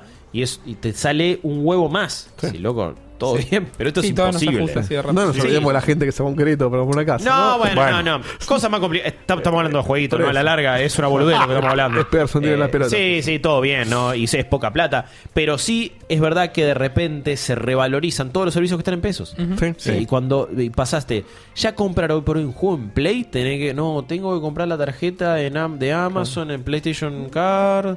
Mientras no salga ahora- impuesto. Ahora por ahí viene el gordo Newell dice, che chicos, hay que que indemnizar a las empresas por los- las compras Ah, que hicieron. sí. Así que van a pagar en cuotas la diferencia de Todos los juegos que compraste los vas a tener que pagar de vuelta. Claro, no, y ahí Total, qué? Es ridículo. ¿Quién hace eso? eh? Me, No. me exilio En un del país serio no puede pasar No, ¿cómo, ¿cómo va a pasar eso? Vos- vos- nosotros vamos a pagarle una compensación Igual- a empresas. Por Igual hoy leí, hoy leí que se echaban atrás con eso. En teoría y ya- que lo va a Lo pagar, va a pagar el Estado, lo mismo. que es lo mismo. No vamos a pagar todo, nada más que en vez de ponerlo en una factura, lo vamos a poner en otra. Sí, te aumentan otro impuesto Claro. y te cagan por todos lados. En fin. Eh, no nos pongamos tristes. Sacando- Hablemos de cosas sacando el copadas. desquite, vamos a- Vamos, Eh, vamos ojalá- a una- Perdón, y sí. quería cerrar. Ojalá que algún día PlayStation se dé cuenta Obvio. Sí. que Que necesita nacionalizar los precios. Hasta Nintendo se dio no, cuenta. ahí está. Mal que mal. No lo necesita, ese es el problema. ese es el tema. Bueno. Porque estamos en PlayStation Nation. Claro. Pero es, es ridículo que siendo PlayStation tan importante en la Argentina, también a nivel cultural, esto no haya pasado. Sí. Eh, la poca presencia de Sony en, en el país sigue siendo un problema. Sí. Bien, Ni hablar de igual. para nuestro laburo. Pero eh, al margen de eso, Sumale que sería lo menos importante. Teniendo suma- locales oficiales de ellos. si me Pero aparte raro. sumale que es el, el quilombo todavía del físico. Para mí, cuando el físico esté eliminado, un poquito... De hecho, un PlayStation. poquito o sea, eso va, va a cambiar. Los juegos salen 70 dólares en vez de 60 por, por- para competir para que no sea una competencia desleal con lo físico. Claro. Es ridículo. Para mí, Es ridículo. para otra charla otro día, para mí la Play Bigote. 5 no va a tener lectora. Y Ah, ojalá, bueno, y ojalá que no la tenga. Sí, ya está, ya fue. Ojalá, ¿eh? Ojalá. Sí, sí, ya fue. Yo para mí, ojalá. Abarata costos, todo. Sí, sí, sí, para mí ojalá que no la tenga. Eh, hace rato que ya, Ya la PC demostró que no hace falta tener lectora. Coincido. Así es. Nos vamos, nos vamos a una tandita. Sí, te comiste de mi parte, pero si querés la dejo para otro día. Oh, tenés razón, tenés Vamos razón. a poner la parte de. No, hacé lo tuyo, vamos a una tandita y Ah, hacemos lo la polémica. tuyo. Muy breve. Eh, un disclaimer para lo que voy a mostrarte ahora. Si viene uno de esos eh, momentitos Momento culturales de audio, ese Dieguito. eh, si, si querés realmente vivir la experiencia de lo que te voy a mostrar, tenés que usar auriculares con un volumen interesante, o sea, que, no- que, que no te entre el sonido de afuera que te distraiga. Si lo escuchas en parlante, no vas a vivir la experiencia, pero vas a entender lo que te explique. Este, así que le recomiendo a mis compañeros acá presentes que se pongan un, un lindo volumen de auriculares. ¿De dónde sale esto? Eh, viniéndose Red Dead Redemption dentro de muy poquito, este, tomé la decisión de no empezar juegos largos hasta que llegue ese juego. Pues acabo de terminar el Assassin's Creed Origin y dije, no voy a empezar el Odyssey porque es una locura. No. Entonces empecé a jugar juegos chiquitos, empecé con el Before Storm, que no sé si algún día lo voy a terminar. Este, Cuatro horas te faltan nada más. y otro de los que toqué, eh, que no lo terminé, lo jugué un poquito y no sé si me encanta o no, pero ahora viene por qué, es el Hellblade eh, Senua's Sacrifice. Senua's Sacrifice. Papa fina. Este, ya hemos hablado la semana pasada, la semana- el año pasado, perdón, de este juego. Y se nombró el tema de la locura, de las voces de escuchar a mina y qué sé yo. Y recomendaron jugarlo con un buen home theater. Mm, Sí. Y ahora yo te explico por qué no. Opa. Porque estos tipos usaron algo que se llama sonido binaural. ¿Qué es el sonido binaural? Eso que acaba, Me cagué todo. Eso que acaba de pasar. ¿Cómo hiciste? eso que acaba de pasar que los, los tres dieron vuelta. Boludo, me cagué en puta, las patas. me asusté, boludo. fue tremendo! Dije, boludo, un vecino. Dije, no, no, no, yo dije, ok, ya idearon todo una, un acting y acá están golpeando. Yo sigo cayendo en esto. No, esto, esto es espectacular. Es espectacular. Esto es tremendo. Esto es tremendo. Tiralo, ¿Cómo? tiralo de vuelta, a ver. Ay, Dios. No, Estás golpeando no. allá, no me jodas. Yo, yo, yo, yo lo escucho allá, pero porque quizás Ah, está cambiado. Está a la derecha. Claro, Yo está a la derecha. compré la ventana. Ah, y- pero quizás escuchás. lo No, tenés que vos cambiado. tenés los auriculares al revés. Sí. Ah, no, No, no, yo también escucho ya, ¿eh? Tengo bien. Bueno, yo lo escucho a la derecha. Ah, bueno, por ahí está invertido. Eh, Eso puede ser. Eh, Yo lo es escuché a la derecha y de hecho cuando yo lo cuando yo esto cómo lo encontré. Yo empecé a buscar, ahora voy a explicar cómo lo emplean el juego y todo y qué es el sonido binaural. Pero cuando yo, yo empecé a buscar ejemplos de sonido binaural, encontré uno de unos tipos que están cantando una canción. Pero antes de la canción suena esto y no vos no ves una puerta ni nada, vos ves a los chabones que están entrando a la escena. Yo dije, es un vecino que me está golpeando la puerta. Fui a, miré la puerta, todo, no pasaba nada. No, es tremendo. Dije, estoy Necesito, loco. necesito clip, pero ya pasó el clip de cuando miramos. Y, y volví, y hasta que me di cuenta y vi que en los comentarios todo el mundo le decía, boludo, me hiciste caer con la puerta. Tengo otra, mira. ¡Oh! ese No, más cerca boludo. todavía. Él No, tremendo. Espera, consulta, Tremendo. la gente en su casa escuchó esto igual que Hubo nosotros? unos que se, hubo varios que se asustaron. sí. No, no, es que, es que con auriculares esto, esto te, te, te, te quema el cerebro. Bien. ¿Por qué, ¿Por qué necesitas auriculares y no el home theater? Pará, antes de decir eso, yo cuando eh, recomendé el juego el año pasado dije que eh, que podías usar las que tenías las dos experiencias, auriculares eso- o home, ya. pero que no valía au- audio normal. No, Era- no, Si no. no tenía home decía sí o sí ponete auriculares, pero no sabía que el sonido era porque como con el home vos igual tenés las voces vienen de acá, vienen de allá. Ya estás acostumbrado. Ya estás acostumbrado. Sí, sí. Pero esto es distinto y te voy a explicar por qué. Claro. Voy a explicar un poco No voy a cómo jugar es. el juego de nuevo ahora por esto. la No, puta no, madre. pero yo te voy a mostrar el- un, vi- un ejemplo del vide- en video del juego para que veas cómo es y ya con eso te alcanza. Después, si el que no lo jugó y lo quiere jugar, que lo juegue. Cuestión que los tipos investigaron el tema de la locura, de. No la locura, es esquizofrenia, para hablar más concretamente. Sí. Y entrevistaron psiquiatras y eh, gente que sufre de esquizofrenia. Y lo que contaban es que ellos no escuchan las voces de- viniendo de adentro de su cabeza, sino que escuchan como que alguien le habla al lado. Claro. Entonces, ahí el diseñador de sonido, que es un, genio lo que hizo, dijo, bueno, no vamos a meter entonces un sonido. Porque ¿qué pasa? Vos en el home tenés un parlante que te dispara un sonido y vos identificás de dónde viene, pero vos te das, vos no es que no, lo escuchás viniendo de un solo lugar que entra en tu oreja. Sí. Pero el, el sonido binaural se graba con estos micrófonos que voy a mostrar en cámara, en pantalla ahora, dame un segundo. Eh, tranqui. Justo hoy que, digo, hablando de este tema, eh, probablemente quizás va a ser ese lado, pero es el día de, de la salud mental a Ah, nivel mundial. no, ¿No? sabía, casualidad. mirá qué coincidencia. ¿Posta? No, no tenía idea. Ah, bueno, es una re coincidencia. pero sí es eh, Mental Health Day alrededor del mundo. Y tiene que ver con esta cosa de concientizar sobre algunas problemáticas mentales que, do- con las que hay mucha desinformación y muchas veces usamos bipolar de una manera que en realidad no significa eh, y esquizofrenia de una manera que no significa. significa. Entonces es un día también para, Bueno, para informarse al respecto. Día. Sí, vos. qué coincidencia. es una re coincidencia, Re. pero salió muy bien. Bueno, este es un micrófono binaural. De hecho, es, creo que es el mismo modelo que usaron en el, en el Hellblade. Le voy a mostrar después en un video. Perdón, tiene ese diseño como una oreja a propósito. Eh, Claro. eh, sí, y son los que usa la gente que hace ASMR. Exacto. ASMR. ¿Qué es eso? Eh, Es cuando te hablan todo así muy bajo. Y te, te están frotando cosas al micrófono. Claro, es Wow. para entrar en una Para- meditación. No, y en, en realidad el, el- el ASMR es algo que medio que o lo tenés o no lo tenés. Si eso te produjo como, uy, una cosita medio, unos escalofríos en la espalda o algo así, es porque tu cerebro está medio programado de esa manera para sentir estas cosas. Claro. Y estas sensaciones sonoras que sí, es... es Es como la gente que puede ver o no el 3D con la posición esa especial que pones en los ojos. Eh, ni idea, pero te lo retomo. Fuera de joda. ¿Viste Pero- esos, esos eh, Sí, gráficos no, de no. patrones Sí, que sí, sí. si los miras de una manera en particular Eh, el librito de. Sí, lo, lo podés ver? Hay gente que no puede hacerlo. Yo no Eh, puedo. no, bueno. Yo nunca lo vi. Claro. Y a- acá es algo que medio que hay o no. Hay, un- hay una buena serie de pseudo mini documentales en Netflix que se llama Follow This, lo hace la gente de BuzzFeed. Eh, ahí hay uno sobre la ASMR, es el primero, está muy bueno. Mirá vos. Y usan esos micrófonos. Entonces hay un montón de streamers eh, y de youtubers alrededor del mundo que tienen ese micrófono ahí y le van haciendo, y ahora te estoy hablando acá, y ahora te estoy hablando acá. Y le pasan cosas como, no sé, cepillitos, peines y golpean De hecho, las uñas. Te voy Wow. a mostrar un video de Claro. la gente de Hellblade grabando con esto, haciendo eso mismo. Oh, bueno. Acá vemos otra foto. Son, es que es un micrófono estéreo, justamente. Tiene, tiene dos, dos canales. Pero lo que tiene es esa oreja. Esas, esas orejas que vemos ahí. También existe un modelo, como el que voy a mostrar ahora también. Que es una cabeza tiene una directa. cabeza. Muy bueno. Sí. ¿Por qué? Porque vos, el, el sonido, vos cuando, cuando te llega el cerebro a tu oído, vos no escuchás el sonido. Si vos escuchás un, un- un juego común que no tiene esto, con home theater o con auriculares, sin ir más lejos, en estéreo, vos escuchás el sonido derecho en tu oreja. Tenés el Sí. parlante al lado, pum, te pega en la oreja. Claro.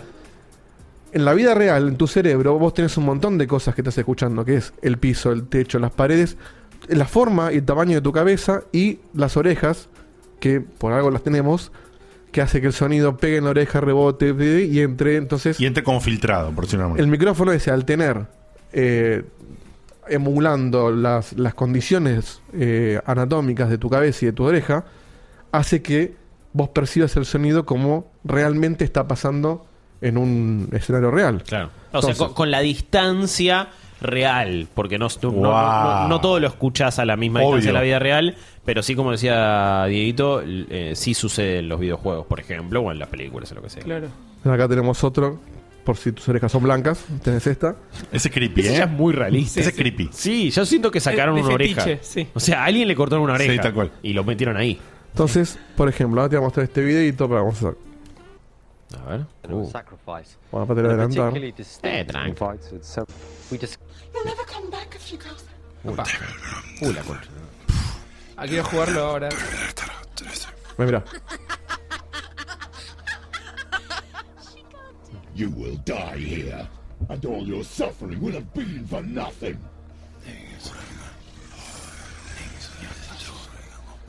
Está- estas son las grabaciones. Sí, sí, sí. Del orto Eh, puso, ¿eh? No, eh, bueno, pero Hellblade eh, es Acá el tipo en este video, mira, el tipo hace una prueba. Dice, bueno, vamos a grabar un garage. A ver qué escuchamos. que se rompiendo la cocina. sí. Sí, sí.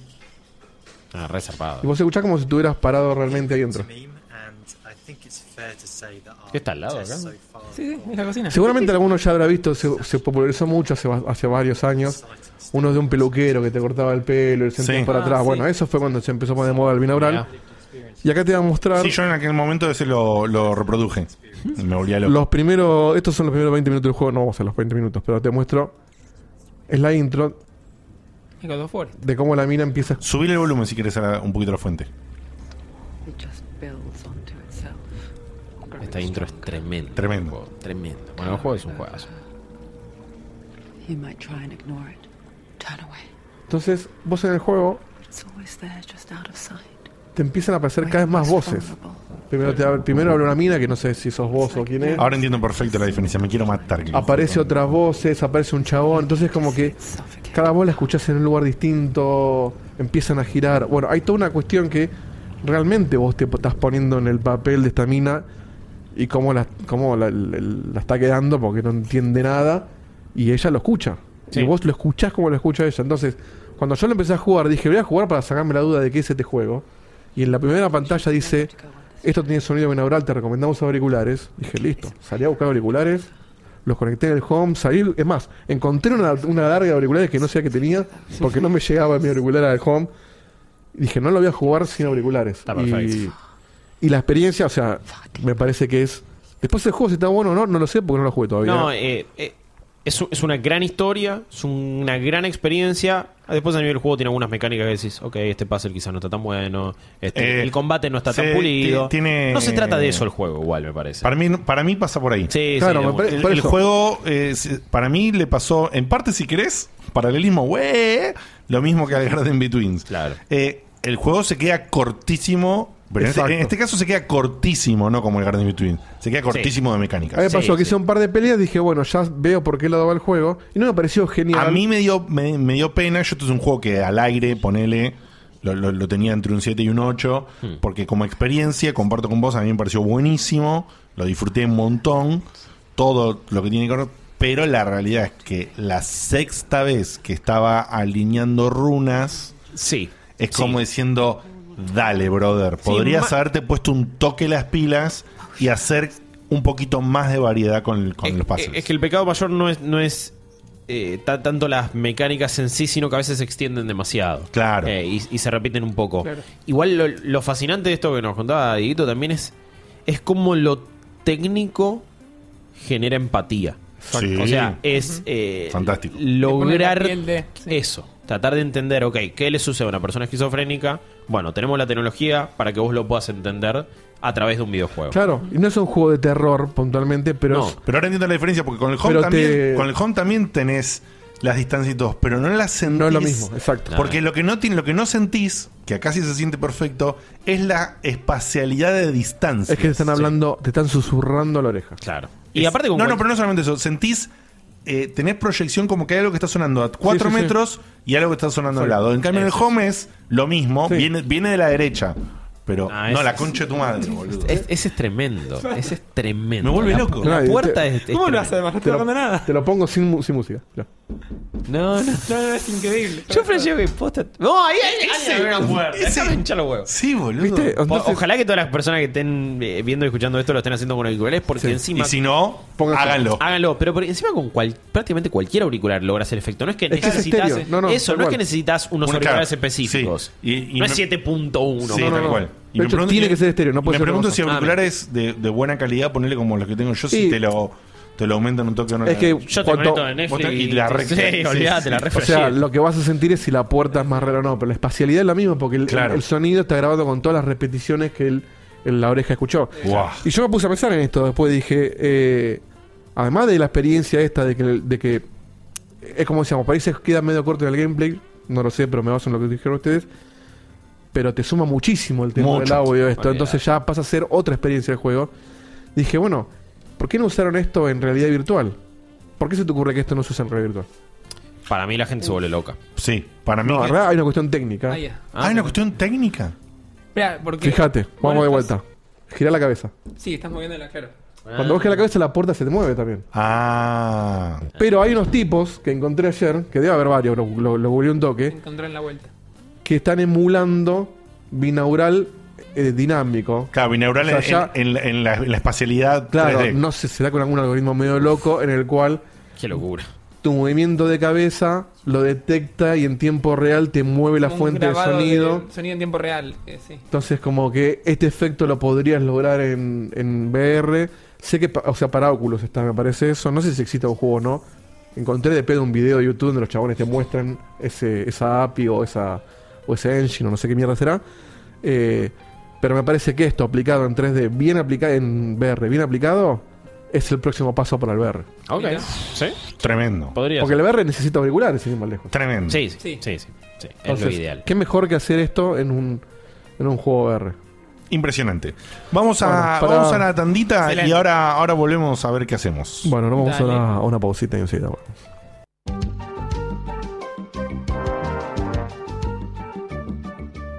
Entraste al Scum Bar. Vení con nosotros y entre Grog y Grog debatimos. Bueno, y para cerrar el programa del día de la fecha, entonces vamos a tirar un poquito sobre los medios, sobre la vida, sobre los trabajos del mundo de gaming y demás. Y Facu me va, Facu y Diego van a hacer un poquito una Sí, introducción. la idea era aprovechar eh, es que, bueno, pero lo decís vos o lo decís vos? No, por Bueno, yo arranco vos lo Sí, que- sí. Este, que tenemos a, bueno, a un, a un amigo como Guillo que lo conocemos desde, no sé si sus comienzos, porque no sé qué hizo antes de que lo conozcamos, pero, Sí, más o menos. Pero sí lo Sí, conocemos. ya, ya había hecho, ya había hecho radio, ¿eh? Claro, lo conocemos desde un, desde un punto donde, desde el mismo punto donde empezamos nosotros, más o menos, un poco, un- quizás un poco antes, pero más o menos en la misma situación. Y recorrió un camino muy interesante, entonces eh, la idea era ponernos a hablar un poco de, de- de cómo vemos los medios y la industria en general, tanto acá como afuera, pero principalmente desde el, desde el punto de vista desde alguien que, desde su lugar, puede tener una visión distinta a la nuestra, o la de todos, o no sé si lo expliqué bien, Bastante No, bien. o, Facu lo quiere elaborar Sí. mejor. Sí, Bastante sí. Estuvo perfectamente explicado, sí. Sí, eh, a ver, me- primero me encanta que siga siendo la misma apertura clásica de siempre Sí, de polémica en Scum, porque me Y los, parece que- y los separadores sí siguen usando como el orto.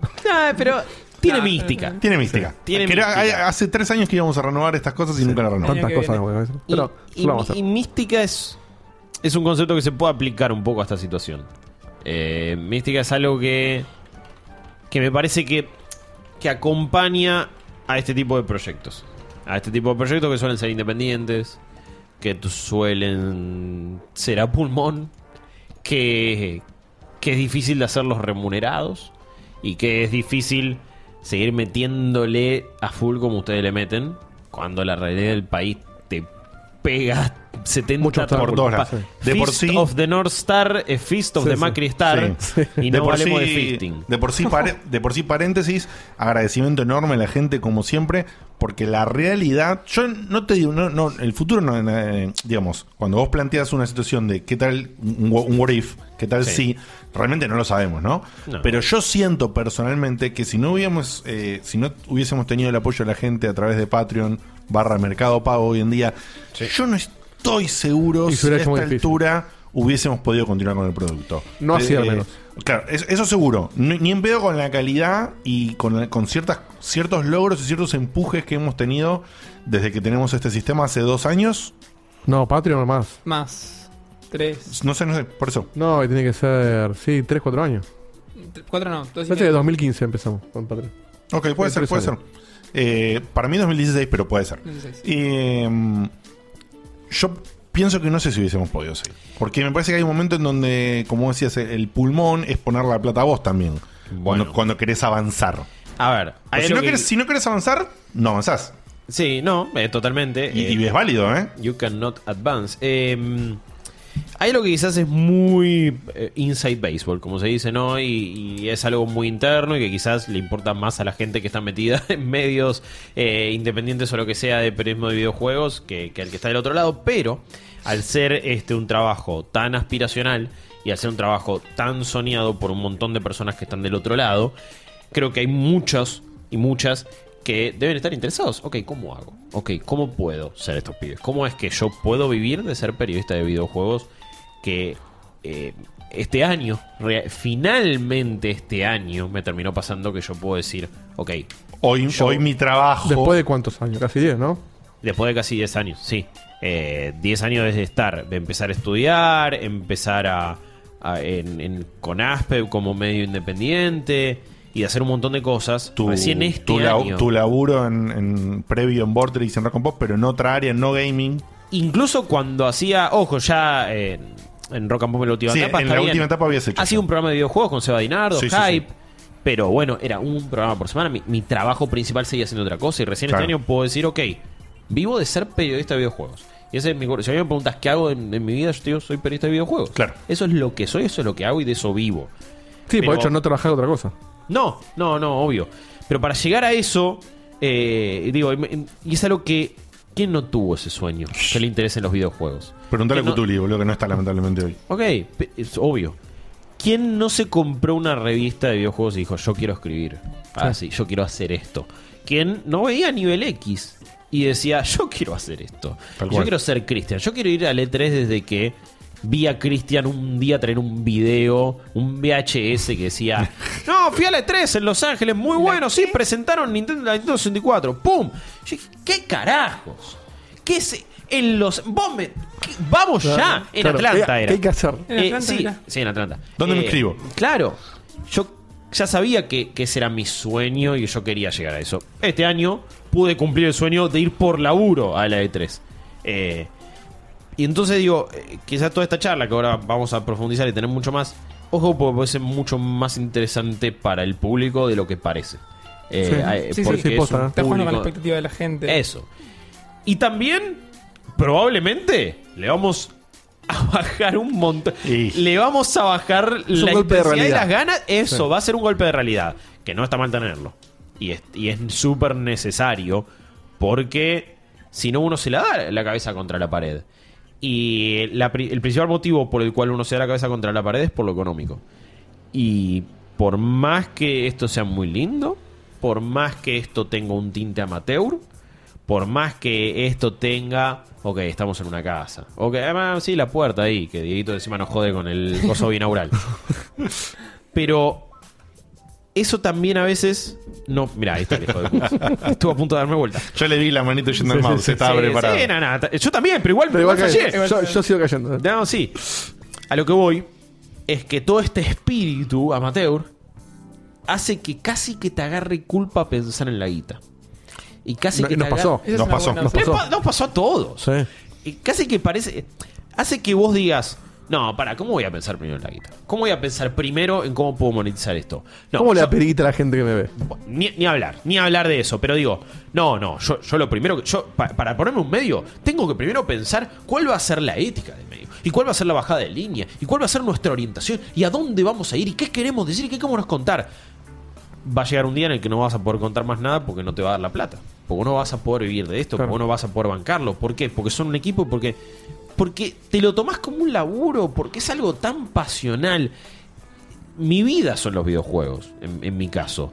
Y yo, eh, cuando, cuando estaba en Aspev, cuando hacíamos Aspev, yo me lo tomaba como un laburo. Y éramos una bocha, y había página, había podcast, había eventos, y había un montón de cosas que no sé ni cómo hacíamos, porque no ganábamos un peso.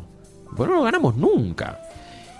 Y no nos pusimos a pensar eso primero. Y llegó un punto en el que, chicos, la vida nos pasa por encima. Tipo, estamos todos creciendo. Cada vez tenemos más responsabilidades. Y en mi caso he terminado hasta descuidando a veces laburos. Pero ¿por Bueno, es que a vos te, incluso lo que te pasó a vos, a nosotros nos pasó eh, un, un poco más fuerte porque nosotros arrancamos con esto teniendo una edad más alta que la que tenían ustedes en Aspe. Entonces era, che, eh, se va de hecho en la, en la en el, entre la segunda y tercera temporada, que fue donde fue el primer corte, era porque sí se estaba casando. Está bien. A la vez, eso es una virtud. Y a Sí, la vez- puede ser. porque las prioridades, cuando vos sos un poco más grande, las tenés un poquito mejor ubicadas. Y en nuestro caso eh, fue tipo, sí, le- dejábamos la vida. Y así, y, y- y no es lógico, porque no podés vivir, no, no- si Sí, no sí, lo monetizás, sí, sí, si, sí, no lo- sí, sí. si no es redituable, vos no podés seguir haciendo eso con esa intensidad. Y que quede bueno, claro. finalmente termina pasando. Sí, y no sos malo por querer que sea redituable. No, y eso es algo que quizás Guasón- la moraleja de El todo Guasón esto. dijo, si sos bueno en algo, no lo hagas gratis. If you're really good at y- y mira, y te tiro, y te tiro un paralelismo. Bueno, yo hago, mucha gente sabe, yo lo comenté, yo hago teatro también. Eh, en el teatro vos vas y pagas una entrada. Y nadie dice nada. No, es, ¿No es es? porque es la convención. Porque es la convención. Y después también está casos especiales de teatro a la gorra. Yo, por ejemplo, yo, por ejemplo, a mí no me gusta el teatro a la que es gorra. hacer una transmisión de Twitch. Bueno, Una transmisión es de. Twitch, de Twitch Es a la gorra. es teatro a la gorra. Es a la gorra. a mí, por Es ejemplo, eh, a mí personalmente, yo no digo, ya lo, lo he hecho, pero a mí personalmente no me gusta el teatro a la Ah. gorra. ¿Por qué no me gusta? Porque mi laburo Tu laburo vale plata. vale plata. Y el precio lo está vale poniendo el de la, el de la Y el gorra. precio lo pone el, el- el- el- sin, sin desmerecer igual, porque sin ir más lejos con la obra que estoy ahora, hicimos la otra vez una, una, una función especial Sí. eh, para la bancaria y qué sé yo, que es una, un gremio de bancos y demás, por un arreglo, fue a la gorra y se levantó muy buena guita. Bien. Se levantó una recaudación casi similar A a la de si la gente que estaba ahí hubiese pagado el valor de la entrada Sí. que nosotros cobramos en el teatro Sí. Eh, un equivalente similar. Así que estuvo bien. Me sorprendió. Deporte por sí fue mi primera experiencia buena Claro. de gorra. No Sí. tengo tanta experiencia tampoco, aclaro, ¿eh? porque yo soy, soy nuevo en esto. Pero, digamos, pero eh, idealmente o conceptualmente o idílicamente, si se quiere decir de alguna manera, no me gusta. Claro. Porque justamente considero de que no, no, yo me rompí el lomo en ensayos, practicamos, ensayamos, cuando salgo, vení, te, te- te puedo arreglar una entrada barata, te puedo hacer un 2 por 1 lo que vos quieras. No, y pero yo vení. no, no toco gratis. Bueno, Bueno. es que es- eso es algo fundamental también decir. Y hay, hay un par de, moral, de, de moralejas y de, y de conclusiones que la gente ya puede ir sacando y que se pueden llevar de esto. Primero, que a, a veces si empezás a hacer algo, pensá en primero cómo lo vas a hacer redituable y después en lo que querés hacer. Si lo querés hacer real, digo, si realmente lo querés hacer. Obvio. Porque, sí, si te lo puedes, si tenés la capacidad de tomártelo como un hobby, como algo súper relajado y súper laxo, Vale. de una. Tengo mis reservas porque te terminas embalando sí o sí. Sí, casi en siempre, general me te parece. terminas embalando y pasa eso. Pero bueno, por un lado, por un lado eso, creo que es fundamental. Y por el otro, hay que terminar con la política de eh, o, con, o con la idea de laburar gratis. Eh, el laburo de la gente Vale, la vale es una plata mierda, gracias. y tiene que ser remunerado. Y, y el, prim- el Y es primordial. laburo, loco. Y si a vos te ofrecen. ¿No tuvimos un debate así de la Donorem el otro día? Eh, no en el programa. No, no me en, el cumpleaños de Dieguito. Ay, puede ser. Bueno, de hecho acá Pyro estaba diciendo hace rato que a él, eh, acá en el chat, que le cuesta mucho el tema de pedir plata y que tiene miedo de que pase. Incluso acá el último mensaje dice, siento que voy a escuchar esto y Guillo me va a convencer, convencer con MB larga.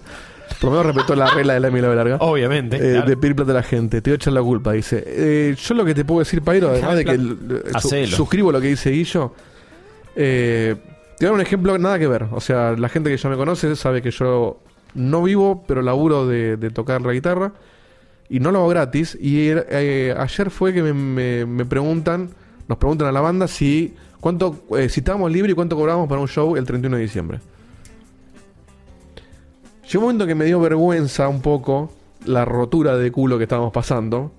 Pero al toque el batero me dijo, sí, pero Es- yo una es cosa. fin de año, man. Vas a estar laburando O sea, y estar con tu familia. ¿Cuánto te pensás que le va a cobrar a otra banda si, si no vamos Un nosotros? día Entonces, como ese. Sí, vamos a romper el culo. Y ah, todavía no sé si sale o no, pero tira- tiraron un presupuesto tal que si sale, Si sale- vale la pena hacerlo un 31 Bueno, de me diciembre. cago en el brindis pero- y me chupa un huevo la Obvio. piñada, ¿eh? Y está perfecto, man, y te, y te ganaste el derecho de pedir eso. Pero Exacto. al margen, hay que cambiar, hay que terminar con esa mentalidad de que el laburo es gratis. Porque el laburo es laburo, el laburo se respeta. Y, y los derechos de los trabajadores, por suerte, existen por algo. Y Pero- justamente eso me parece que va muy en contra. Lamentablemente Internet permite que cualquiera escriba cualquier boludez, ¿no? Pero va un poquito en contra de eh, el concepto, ah, si estás ahí boludeando. ¿no? Bueno, ah, si no. Pero, y quiero Ni marcar, hablar de eso, quiero marcar porque es un ejemplo que te toca a vos directo, que quizás lo recuerdes. eh, en un momento clave, no hace mucho, eh, ya, bueno, ya hace un tiempo largo, te quedaste sin un laburo Sí. y sí. pediste laburo por Twitter. Sí, sí, sí. Y sí. si no me equivoco, Ah, un, Es verdad. un gil, y sí. si no me equivoco, de ahí mismo salió tu laburo de Malditos Nerds.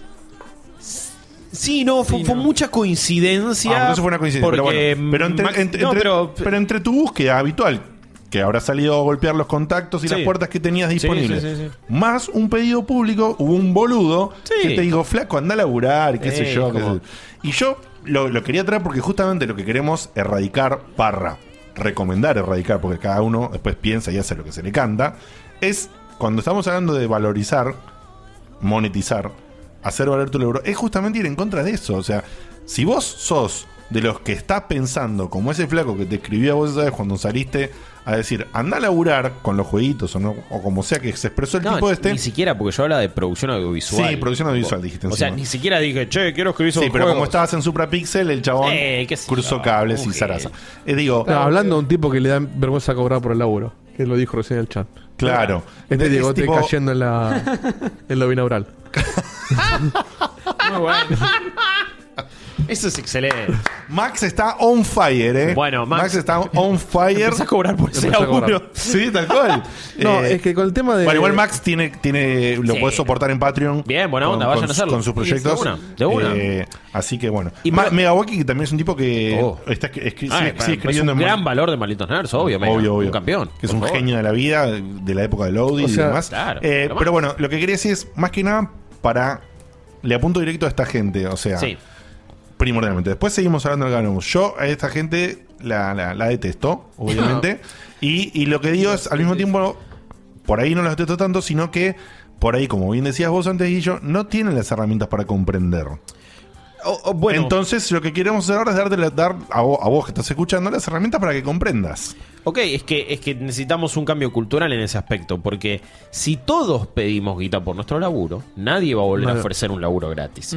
Y es una, y es una mentalidad. Exacto. Esas son las bandas que pagan por tocar, me cagaron la carrera a mí Bueno, toda la vida. Sí, y las bandas que aceptan trabajar gratis. Y los que te dicen, no, es por la exposición. No, los Sí, huevos es la exposición, no es la exposición, Por es eso mi laburo. la de Honorem, sí. Sí, sí, de, por una. sí, eh, con la obra tuvimos otra experiencia que fue hacer una función en un lugar también por un arreglo y esa fue ad honorem. Claro. Esa fue también por, bueno, por la exposición, bueno, porque yo en realidad lo que quiero sacar de la obra es que la obra, el veredicto estuvo en tal Ojo, lugar. Una cosa es querer hacer algo gratis y Otra tipo cosa es decir, que te- che, queremos ir con nu- nuestra obra, te lo hacemos gratis porque No, eso es- para, pero eso es otra cosa. Porque No, no, no, eso es vos que- ofreces Eso, eso, de no. alguna manera caridad. No, no, claro, claro, por eso que, que- que quería aclararlo, que la de honor de ese tipo, todo bien, pero cuando te dicen, no, mirá ahí, te- te- son tres tweets, entonces me da te retuitean". Bueno, nosotros No, hicimos bueno. esta función y lo que se dijo es, no, no, está bien, a nosotros nos conviene, a ustedes les conviene, pero déjennos pasar una gorra. Los Claro. tipos dijeron, no. Y bueno, ¿qué querés? Entonces, ¿qué? Sí, hay una pregunta de esa acá. Es- Ento- esa entonces- gente que, que- que los contrató en ese caso, Claro. ¿se está llevando plata o no se está llevando plata? No, Si no se está lleva llevando plata. Bueno, ahí, ahí tiene sentido. Si se llevan plata, que es lo que por eso decía que éramos No, no, no, no, pero te llevas, pero ¿para qué nos hiciste ir? Pero si nadie se lleva plata es para exposición de las dos partes, puede funcionar. Si es un abogado que contrata un cadete ad honorem. Sí, Sí, pero si yo te digo, plata, si yo es te digo, cosa. es mi laburo, dejar de Claro. pasar una gorra. Ah, no, te debería- estoy diciendo, hecho que sí, igual, claro, sí. no te estoy diciendo vos Te metete cobra con la vos. guita. Pero Sí. hubiese sido peor si hubiesen ¿Entendés? O, o vos administrar una gorra y después me das una parte para mí y una parte. Estoy está diciendo, bien, sí, sí. déjame pasar una gorra porque es mi espectáculo. Y vos decís, no. ¿Entendés? Ah, Se Ese puso es la el cambio de mentalidad. Y lo No, y- digo, y- eh, no, lo digo, está la bien. facultad de Derecho es. Sí, va, bien encima. Eh, ¿Entendés? Eh, eh, si hablamos. Put. eh, entonces ahí decís, y- pero escuchame una cosa. Y. eh, Abogados argentinos todo- tienen que ser. Sí, t- y, y todo esto que decimos es porque hay, hay que perderle el estigma a querer vivir de hacer lo que a uno le gusta. A ver, y hay ¿puedo- que puedo- sacarle. Sí, no digo hay que sacarle el estigma a hablar de guita o pensar que esto es un laburo y pensar que uno quiere ganar plata haciéndolo. No está mal. No es que le querés robar a la gente y tampoco está pidiendo ser millonario. Es querer vivir de lo que te gusta. Sí, o como mínimo sostenerlo, porque hay muchos gastos. que- Mínimo, mínimo. que, que Ni requieren- hablar. de hecho, nosotros no nos estamos llevando plata, No. pero sí entra bastante y, y todo lo estamos invirtiendo. De hecho, seguimos pagando lo, lo de tres. Claro. Para, Sí. para no quedarnos solamente. que es un montón. Seguimos pagando lo de tres, lamentablemente, por culpa del dólar, ¿no? Pero bueno, Para no ya quedarnos- tendríamos que haber terminado y pensar en otras inversiones. pero Sí, bueno, igual sigue siendo dólares, pero. Claro. Sí. Eh, la cagas es el dólar en realidad. Claro. Este, para no quedarnos solamente con el tema de la plata, o sea, sí, re- requiere también, me parece a mí, un, un, un- no sé si decir esfuerzo, talento, que hay, pero hay como una cuestión energética de que vos tenés que ponerle Energética no, no hablo en el sentido místico, sino de... De esfuerzo, de pilas. De, de fuerza, de energía que vos le pongas eso. Porque ¿qué pasa? Nosotros hoy estamos muy lejos de estar en la cresta de la ola. Este, o mismo Guillo lo acaba de decir que estuvo 10 años para lograr eh, llegar a donde él quería. Y seguramente tenga más aspiraciones después de esta. Claro. Pero tuvo que estar 10 años. Eh, nosotros hace también 8 o 9 años que estamos con esto y hemos tenido. Yo lo escuché hace poco cuando tuve que arreglar un programa viejo donde festejamos que teníamos 8 personas en el vivo. Claro. Y yo hoy le decía a Guillo, yo llego a ver 8 personas en el vivo, me pego un tiro en las pelotas y corto el stream. Y digo, basta, no hacer esto, me dedico a otra cosa. Entonces hay, hay una curva de, de, de, tolerancia que tenés que tener también en esto o en cualquier proyecto para, para que empiece a, a- a rendirte, ya sea en lo económico o en lo popular o en lo que sea. En- o sea, es, es donde vos te pongas tu, tu parámetro o tu vara de qué es el éxito para vos. Si el éxito es llenarte de guita, si el éxito es llenarte de fans, si el éxito es cagarte risa con tus amigos, o es una mezcla de todo eso, o lo que sea.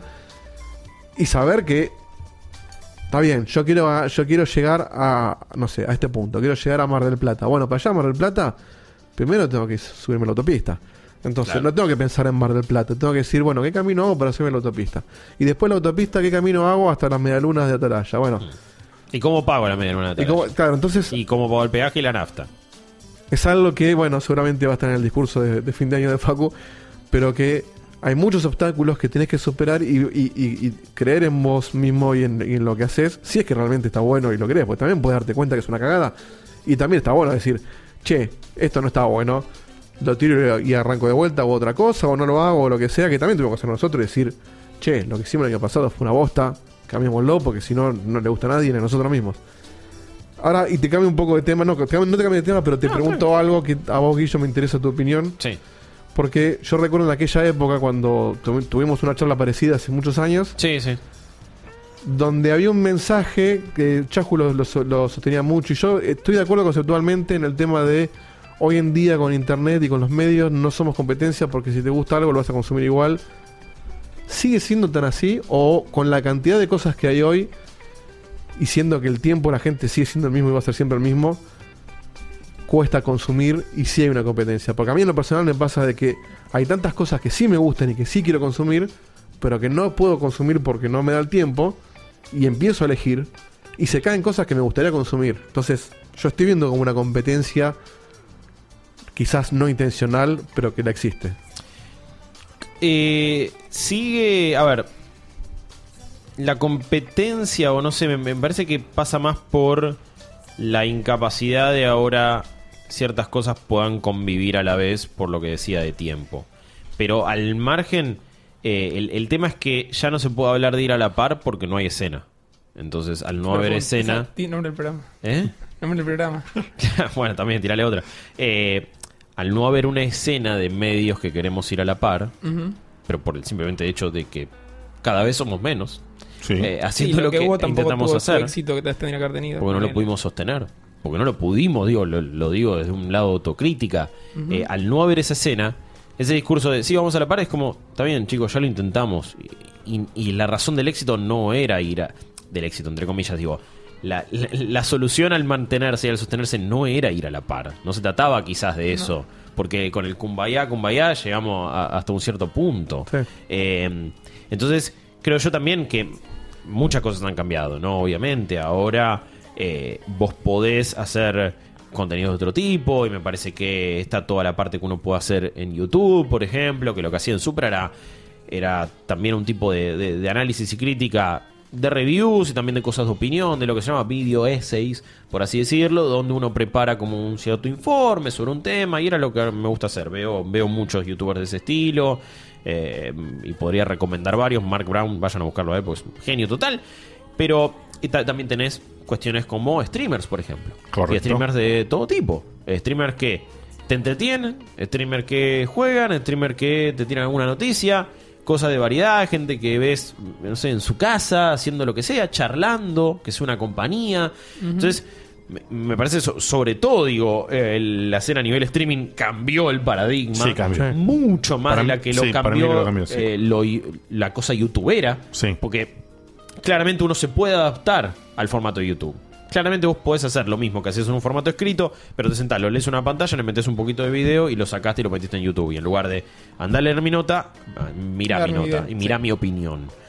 Pero el streaming cambia el, el- el paradigma y cambió las reglas del juego en ese aspecto. ¿Y por qué? Porque encima el streaming te permite que cuando streameaste una cierta cantidad de tiempo, tenés una cierta cantidad de seguidores, sos affiliate o sos partner o sos socio de Twitch. Y cuando de repente sos socio de Twitch, alguien dice, loco, yo te quiero bancar. Porque la convención en Twitch es que yo te banque. Claro. Y de esa manera es, ah, toma una suscripción. Igual la, la cambió tanto como la cambió en su momento el, el podcast online con la radio tradicional y como tal vez mañana cambió otra cosa. O sea, Ni hablar, en y ese ahora- sentido, ahora la siempre hay que estar radio- al día con algo nuevo. No, ni, ni hablar, ahora la radio está en crisis porque no le encuentra la manera de monetizarse. Eh, y Sí, se van todos a un, una ad de Twitch y listo. Sí, es que, a ver, si las empresas pueden tener una fanpage y ponerle plata a Facebook para que esa promoción llegue a 100.000 personas, ¿para qué te van a poner plata vos en una radio? En tu radio, claro. Para que Claro. hagas esto? Es Que nadie le da ridículo. pelota, sí. Es ridículo. Las radios tradicionales, ¿no? Lo, lo que hacemos en Vortex Sí, es sí, distinto. Sí, sí. Eh, y, y tiene que ver con muchas otras cosas. Bueno, de hecho, en Vortex, mientras hacen el programa, hablan de que están en Twitch. Ah, sí, y, y lo muestran como, bueno, estamos en Twitch, estamos en tal lado. O sea, es una red que va para adelante. Es que no es solamente estamos en FM. No, ah, es que eh, directamente no, no sé si lo pensamos como un programa de radio. Es, es más una transmisión de Sí, Twitch exacto. con formato, no sé, de, de algún programa. Es Sí, un talk más show. un product placement para la, para la, la Sí. marca que, que financia. Que... Product placement. Claro, sí, pero digo, es... Ah, se entendió, esa, dejate joder. No, a ver. Eh, no, me, me- me parece que no se piensa en términos tradicionales radiales. Digo, Claro, Vor- claro. Vortex No no, intenta hacer eso, no lo quiere hacer y no va por ese lado. Pero bueno, este, esto de, de depender de la publicidad y de un modo tradicional y arcaico, a la radio está haciendo entrar en crisis. Y ha pasado. eh, eh, Allá pueden ver lo que pasa en las radios. Muchas cierran, se echa mucha gente. Yo me fui a tiempo de rock and pop, honestamente, porque después fue un desastre Sí. lo que sucedió y me solidarizo con todos mis compañeros que la siguen sufriendo. Pero bueno, digo, Twitch cambió las reglas del juego en ese aspecto. Porque de repente, eh, ojo, también es una es un arma de doble filo que hay que manejar. Porque vos entrás en una especie de contrato implícito con la otra persona. Porque si esa persona está de repente poniendo plata en dólares, y de repente alguien cae te tira, toma loco 500 bits porque me acaba de mostrar tu gata y mirá, uh, qué copado. Y vos decís, ok, yo siento ahora una responsabilidad para Sí. con vos. Y yo tengo una, siento una responsabilidad de darte un cierto contenido, de una cierta calidad. Esa, esa responsabilidad es la que comentaba Pyro, justamente. Claro. Está bien, pero que Pyro no tenga miedo. Claro. Si él le está dando a la gente. Si él está dando. Si, ahora, si vos no algo- estás dando nada, no. Pero si estás dando. Vos le estás dando a la gente, confía que lo que haces vos es lo suficientemente bueno como para que la gente lo quiera bancar. La mentalidad está cambiando un poco. Acá Patreon no es tan conocido, pero está empezando a hacerse. Quizás Twitch es más conocido. Y, Sí. vamos, y vas por ese lado. y Sí, Mercado Pago que- ahora permite hacer Mercado- soluciones. Sí, sí, en ese aspecto Mercado Pago hizo una buena en, en sí, Sí. Eh, así que buena onda. Eh, pero eh, no hay que tener miedo a eso y desde el lado de los usuarios hay que considerar que todo es laburo. Y hay que considerar que esto no se hace fácil. Y sí, anda por tus sueños. Intenta hacerlo, buscalo. Pero sabes todas esas cosas, estas cosas. Estate más preparado. También hay una cuestión que no ayuda y yo lo vengo diciendo hace un montón y ya lo dije varias veces. Se tiene que enseñar producción audiovisual del estilo YouTube, Instagram, Sí, Twitch, tiene, que, lo que tiene- sea. tiene que haber algún nuevo tipo de curso barra carrera barra Sí, orientada a esta a esto a todo esto nuevo, ¿no? Pero hoy por hoy directamente en los colegios, ni siquiera me voy Sí, a la sí. universidad. Sí. Digo, dejémonos de joder. Todos los pibes y pibas de 12, 13, 14 años quieren ser youtubers. Pero quieren serlo porque es una salida laboral. Sí. Porque ya está, digo, en, en algún momento. Porque es lo que era la televisión cuando éramos chicos nosotros. Exactamente, pero y en algún momento la tele habrá sido extraña y la tele habrá Sí. sido, no, ¿qué vas a vivir de la televisión? ¿Qué vas a vivir del teatro? ¿Qué vas a vivir de un montón de cosas? Y nadie y nadie se horroriza cuando alguien va y estudia producción de radio y televisión, estudia teatro, estudia cine. Bueno, que ahora la gente estudie cómo hacer producciones visuales de ese tipo porque después también genera problemas en que quizás la pegás Quizás de repente te ven ¿Y ahora 3.000 pibes por día cada vez que vos streameas en Twitch y no tomas conciencia de cómo influye tu mensaje en ellos. Y no tomas conciencia que no puedes ser así de tóxico. Y Claro. no tomas conciencia de que no puedes mandar a gente a que, eh, este es un gil, vamos a bardearlo. Eh, vayan todos. No, loco, tenés que tomar conciencia. Sí, sí, después, después de esa PewDiePie eh, haciendo una joda de judíos. Ese PewDiePie que no entiende nada de la vida. Y tiene 40, 50, no sé ni cuántos millones de suscriptores tiene. Y no te das cuenta todos los pibes y pibas que vos llegás, encima chicos. Porque esa, la gente que suele seguir a estas personas es chica. Chica, y le claro. está formando la cabeza. Y no hay, no, no hay laburo de ese estilo. Y hasta que eso no pase, no se estandarizan algunas cosas. Y lamentablemente, en cierto punto, habremos caído muy temprano a esto. Sí. Y, el- y la historia nos recordará como aquellas personas que iniciamos algo. ¿Puede ser que somos los locos de la azotea del podcasting? ¿Por qué no? Fuerte, ¿eh? ¿Por qué? A ver, Checkpoint es Legacy. fuerte porque es- en, en el caso de los locos de la azotea Sí. fueron los primeros del mundo. Claro. Pero, eh, a ver, sí, evidentemente estuvimos en el principio y en el gen de algo. Digo, eh, el gen de eso, principalmente no en su caso, fue el foro de Loaded. Y hoy Sí. por hoy, varias personas que estuvimos en ese foro estamos trabajando en Malditos Nerds. Está Chop, estoy yo, eh, Rippy no sé si formaba parte de los foros, pero también Afro dando una mano en, en- en otras cosas.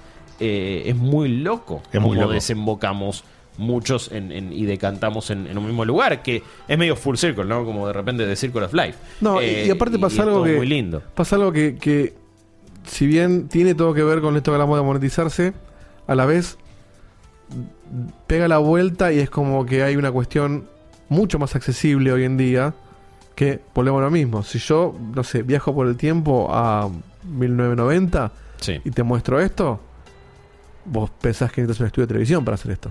Eso es verdad. Totalmente. O sea, había producciones en cable que tenían menos escenografía que nosotros acá. que no hay escenografía, que es mi casa con un par de cuadros. Sí. Entonces, ahí es donde me parece que hay una línea medio gris que confunde, que es, sí, lo puedes hacer con dos mangos porque lo puedes hacer en tu casa, pero también no Eso puedes no hacerlo con dos mangos porque se va a dar calidad. choto.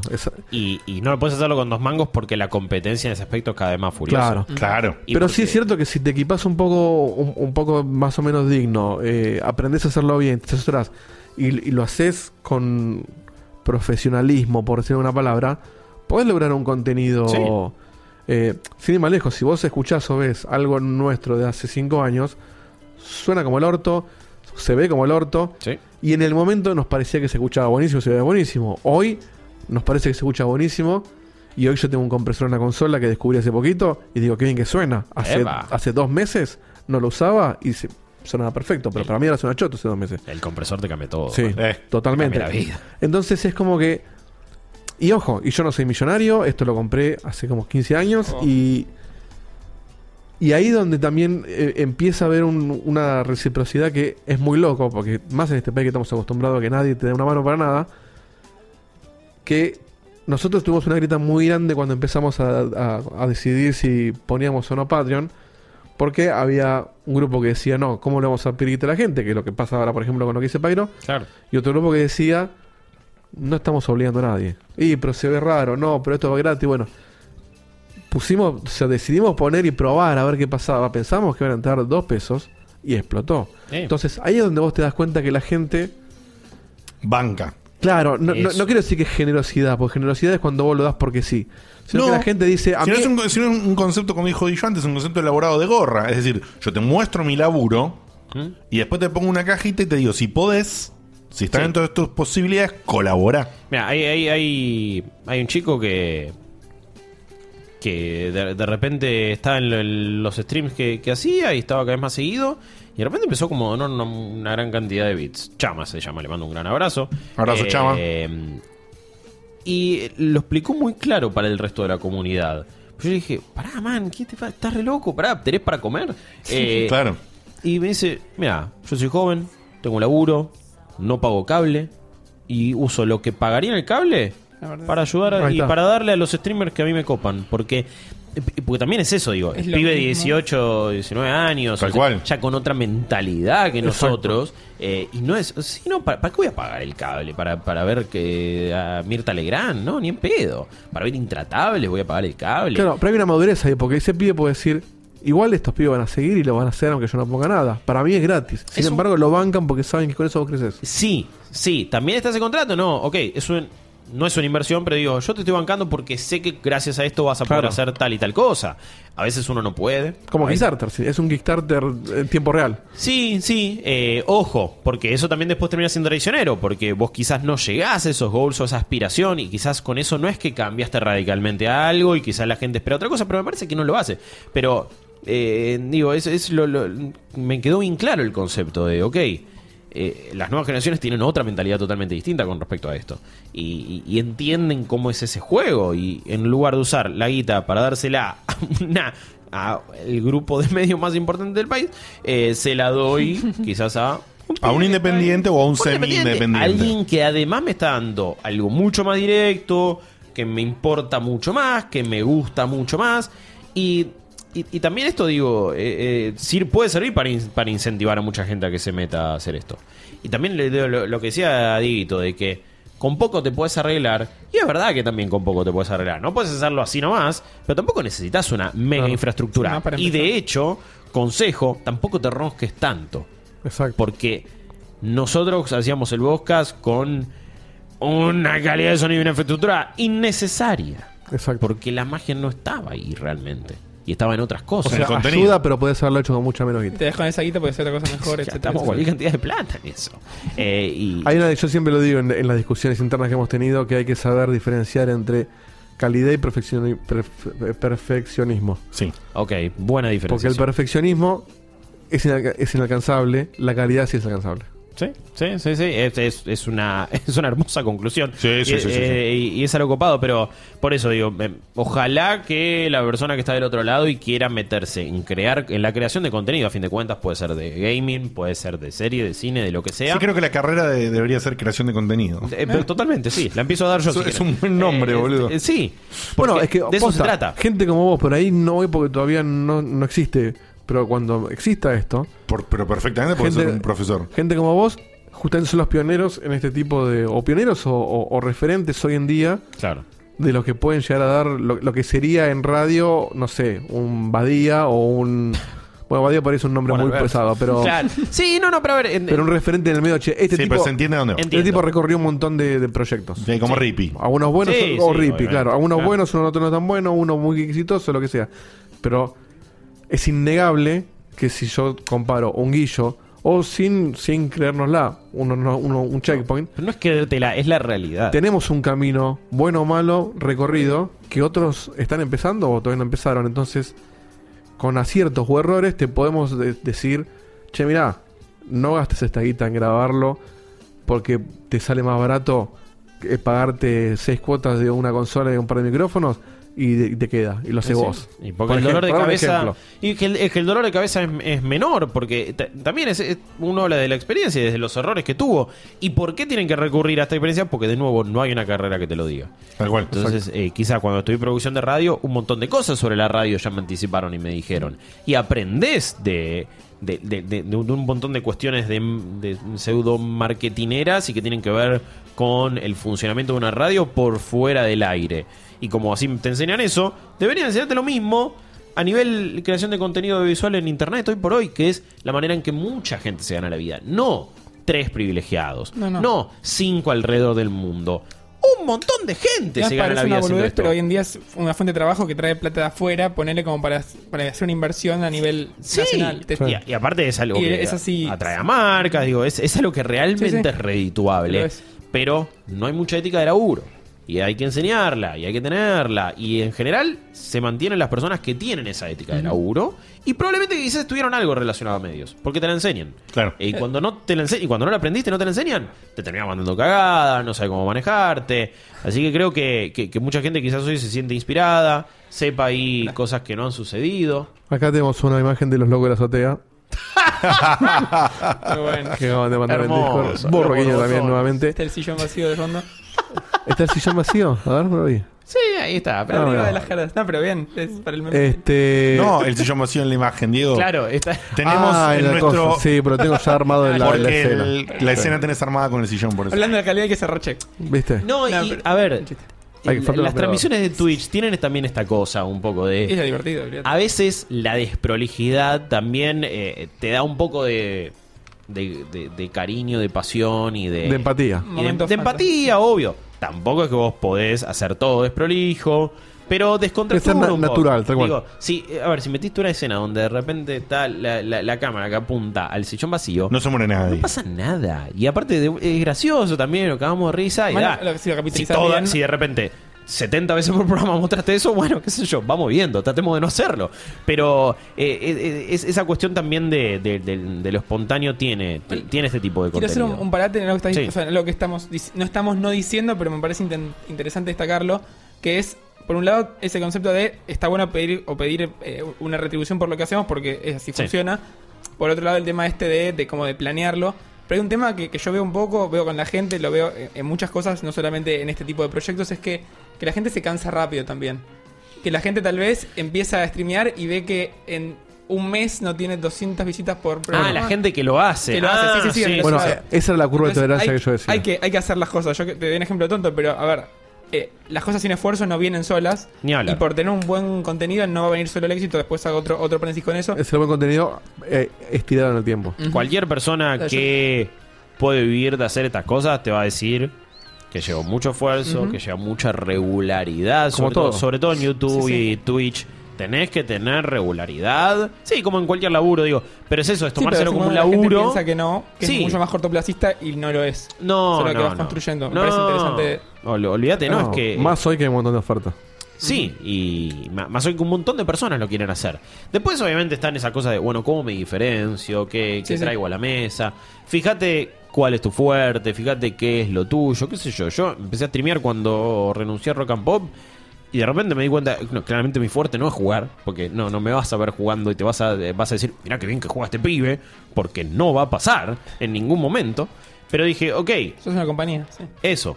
Y, digo, y todo el tiempo es interactuar con el chat. Sí, y es todo lo el que tiempo responder decir, preguntas. Es lo que, claro, lo que yo tengo para ofrecerte es esto. también, sí. Y de repente el juego es secundario. Y ya fue. Y quizás en el stream eh, lo que menos hicimos es jugar. Pero bueno, fíjate que es eso. Quizás tu fuerte es mirá cómo la rompo en Fortnite. O mirá cómo la rompo en tal juego. Y anda por ahí. Eh, no pienses que tampoco eso te va a garantizar el éxito. Pero bueno, jugá a tus fortalezas. Andá por ese lado y fíjate qué onda. Eh, no es un terreno fácil, no eh, es complicado. Y ni hablar de periodismo de videojuegos. O sea, acá ya estamos hablando de otras cosas que probablemente sean más redituables y, y que sean más fáciles incluso a nivel salida laboral.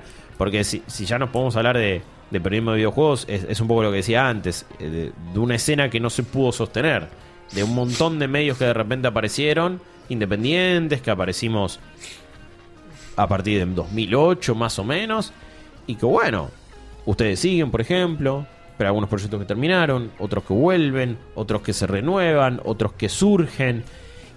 Y, y- y no sé si se le termina de encontrar la vuelta. Para mí no. A- Acá, acá te, Yo creo que no. Saco, saco la carta de debate. De- Sí, eh, acá sí. eh, meto yo un cachito y te dejo foco a continuación.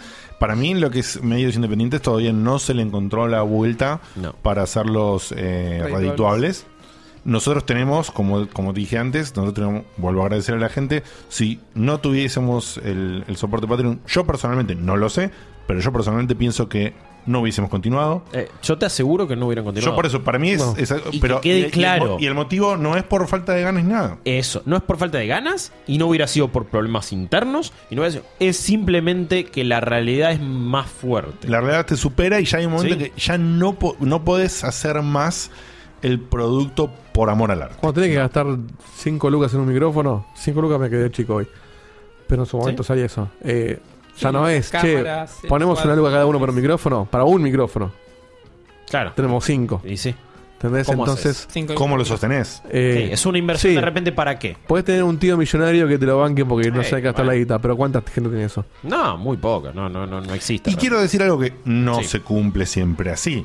Pero si tenés al tío millonario que te regala el micrófono y te dice, vos quédate tranquilo que cada vez que se te rompe un micrófono yo te regalo uno, ponele por el micrófono en particular, hay una sensación personal en el grupo de trabajo de progreso que no va a estar igual. Ah, no, ni hablar. ni porque, hablar. el, porque el micrófono que te reemplaza el tío de plata no, no te va a dar progreso. No. No, dos vas a sentir que vos progresaste como, como grupo, como producto, No, no, ni como... Pero hay una línea de pensamiento. Yo sí quiero hacer un corte para darle la palabra a Facu general, en que para mí lo que la concientización, parte de la concientización que, que buscamos con este debate, tiene que ver también con, como bien decía ahí yo antes, tenés un sueño, querés buscarlo, intentarlo desde ya siempre, siempre, los sueños no tenés que intentar, pero sí me parece que lo que no tenés que hacer refuerzo el ejemplo de Diego de si querés ir a Mar del Plata, pará. Fíjate primero si te prestan el auto, o si vas a comprar un auto, si te alcanza para subir a la autopista para el peaje, Claro, ¿no? y para las gomas. eh, y para las gomas, o sea, hay que escalar, hay que escalar. No podés, por la falsa fa- eh, fa- facilidad que aparece en el hecho de que vos conectes una camarita Sí. a una web. O simpleza es una palabra más, más Sí, sí, no me salía, no me salía. Por la falta, gracias, gracias. Es que no Facil- facilidad. Facilidad me encantó la palabra, Sí, pero. Somos, somos profesionales, chicos. Claramente. Por la falta. Aprender a hablar. Tal cual. Primer paso, aprender a hablar. Fí- Fíjate Eh, qué bueno que serán los micrófonos, que acá el chat se dieron cuenta que la nariz me está chiflando un poquito. Eh, Pero bueno, bueno, estoy, pero- estoy un poquito resfriado, alérgico más que resfriado por la primavera. Juega compresor. ¿qué, qué, qué, qué checkpoint sería si no se escuchan cosas de tu nariz? Claro. Y no, y, ¿Ves? Y, y- lo que digo es, la falsa simpleza con la que Sí. uno puede arrancar eh, algo, te venda que con esa misma simpleza, como dijo Fongo antes, rápidamente puedes escalar a algún lado. Sí. Eh, no, tipo, ah, bueno, me pongo a hacer boludeces. Pará. no, y, no sea- termines llegando a Mar del Plata todos empujando el auto. claro. exacto. Que eso es lo que a veces termina sucediendo. Entonces, Porque por- todos- porque había que llegar a Mar del Plata. Claro, y porque vas a terminar muerto y quizás no llegás a... Tenés que tener un par de valijas. Y después te caes en el proceso. Entonces me parece que cuando querés iniciar algo en cualquier aspecto de la vida, pero en- tenés esta facilidad ahora de, lo- de los medios audiovisuales disponibles con más simpleza, eh, primero tenés que pensar los primeros pasos. Entonces los primeros pasos no es voy a conectar una cámara y voy a conectar un micrófono para salir por internet. Sino es qué quiero hacer que después lo voy a mostrar Claro, totalmente. por internet, Sí. por un podcast o por donde sea. Pero primero vos tenés que preguntar si tu producto, si tu producto es salir en- al aire, no es un producto eso. Eso es vos saliendo al aire. Claro. Hablar, eh, porque, sí, porque me gusta mucho tal juego y quiero hablar de ese juego, está bien, pero Sí, Si pero vos- ¿quién te conoce? Claro, pero ¿quién te conoce? Si vos salís a hablar de ese juego y lográs cierta popularidad porque te gusta mucho ese juego, después se te va a agotar el tema. Sí. Entonces tenés que pensar si querés hablar de juegos en general y si tenés esa capacidad o querés juntar gente. O sea, Cómo creo que, renovarte constantemente. digamos, me- me- eh, es un poco cortar las alas de la ilusión si querés. Es el ejemplo de rayos. Pero es un no- ejemplo- No tienen forma de nada y a la vez todo el tiempo se están renovando. Claro. que, que sigan creciendo. ¿Entendés? ¿Pero por qué? Porque están pensando en cosas nuevas. Porque en el mundo donde te quedaste fuiste. Pero más allá de eso, digo, si querés empezar algo, lo tenés que diagramar. No vale prender la cámara y ver qué sale. Claro. Es- es- es- eh, quiero diferenciar eso porque hay veces que la gente, o quizás ahí sí hago un poquito de, de- de orgullo personal. Nosotros, vos, eh, acá los, los tres que estamos acá, Guillo, Seba, otros productos, a veces lo mostramos como nos mostramos naturales, que decíamos el efecto, ¿no? La nariz de Diego, a veces lo hacemos parecer fácil. Puede ser. ¿sí? A veces, ¿no? Sí. A veces, no, no, de verdad, Ah, sí, a veces sí, sí, puede sí. ser que lo hagamos parecer fácil. Y la verdad es que no es fácil. No, y, No es para nada fácil. y, y natural no significa que así sea exactamente uno cuando sale del aire. Exactamente. Digo, eh, por más que hay mucha coincidencia, son dos cosas distintas. Son dos Yo, cosas yo soy un poquito más moderado Uno- en la vida. sí, real. sí, es verdad. Eh, no, un- uno nunca tiene que olvidarse de que está al aire. Exactamente. Uno nunca Facu, tiene que dejar de hacer su trabajo. No, al- algo que, que me llama mucho atención y que me parece que también es un poco el corazón del Y les tema. pido a todos que vayamos redondeando, ¿eh? Sí. Sí, Esta, esta es la, la idea que quería dejar igual de la charla, que es la que te guardé antes de- del programa, me la guardé para ahora. Bien. Es, a ver, todos nos quejamos de que nos cu- cuesta monetizar, o, o- o es una, algo que no- nos aflige a todos. Un obstáculo. queremos. Pero yo, digo, en Checkpoint ahora estamos intentando buscar algún sponsor grande o algo que nos pueda dar un, un paso más Sí. para reinvertir con un plan más o menos concreto, ¿viste? O sea, tenemos esa, esa parte más de negocio que está empezando a, a estar en el tema de conversión ahora recién. Hmm. Viene, viene verde, pero viene encaminado. Y yo digo, ¿cuántas veces intentó hacer eso antes, seriamente? ¿Cuántos medios independientes están buscando algún tipo de sponsor serio? Que no quiere decir que sea grande, o que- pero como que haya una proyección a largo plazo con un- una especie de plan de, reinver- de reinversión. Cuando hablamos de mucha- sponsor, estamos diciendo si tu primer sponsor te da 100 pesos por mes, eso es un cuenta. sponsor. Sí, sí, sí. Sí, Y te, da- retórica y te y te da pregunta, 100 ¿no? pesos por mes. Pero ¿eh? cuánta gente empieza a pensar en eso. Yo creo que también está mucho esa visión de, ah, bueno, un cosa, una cosa linda que vengan a pagarme. Y no, tenés que darle el trabajo de seguirte a buscar a alguien que quiera conocer tu producto, saber cómo venderlo y ver qué pasa. Tenés que, a ver, tenés una cámara, tenés que intentar mostrar una imagen linda aunque no seas un diseñador de imagen. Tenés que tener cuidado de esos detalles que están alrededor de lo que vos haces como un corazón. Y yo creo que en Argentina, por un lado, tenés a la gente que tal vez no sale a buscar el sponsor, por así decirlo, que no está necesariamente mal, pero es como es. Y aparte tenés a las empresas que no están acostumbradas a bancar proyectos chiquitos como puede ser Checkpoint. Vos lo decías antes, vos escuchás cualquier podcast de afuera y te dice, este, este podcast lo sponsorea Sí, Pizza Hut. Tiene otra industria también allá. De hecho, muchos, Claro. Muchas es- veces es lo que una- pasa es que creo que pasaba. vicioso, sí. Pasaba gracias a Luis Abel el sub justamente. Entendí la charla, la gracias. gorra.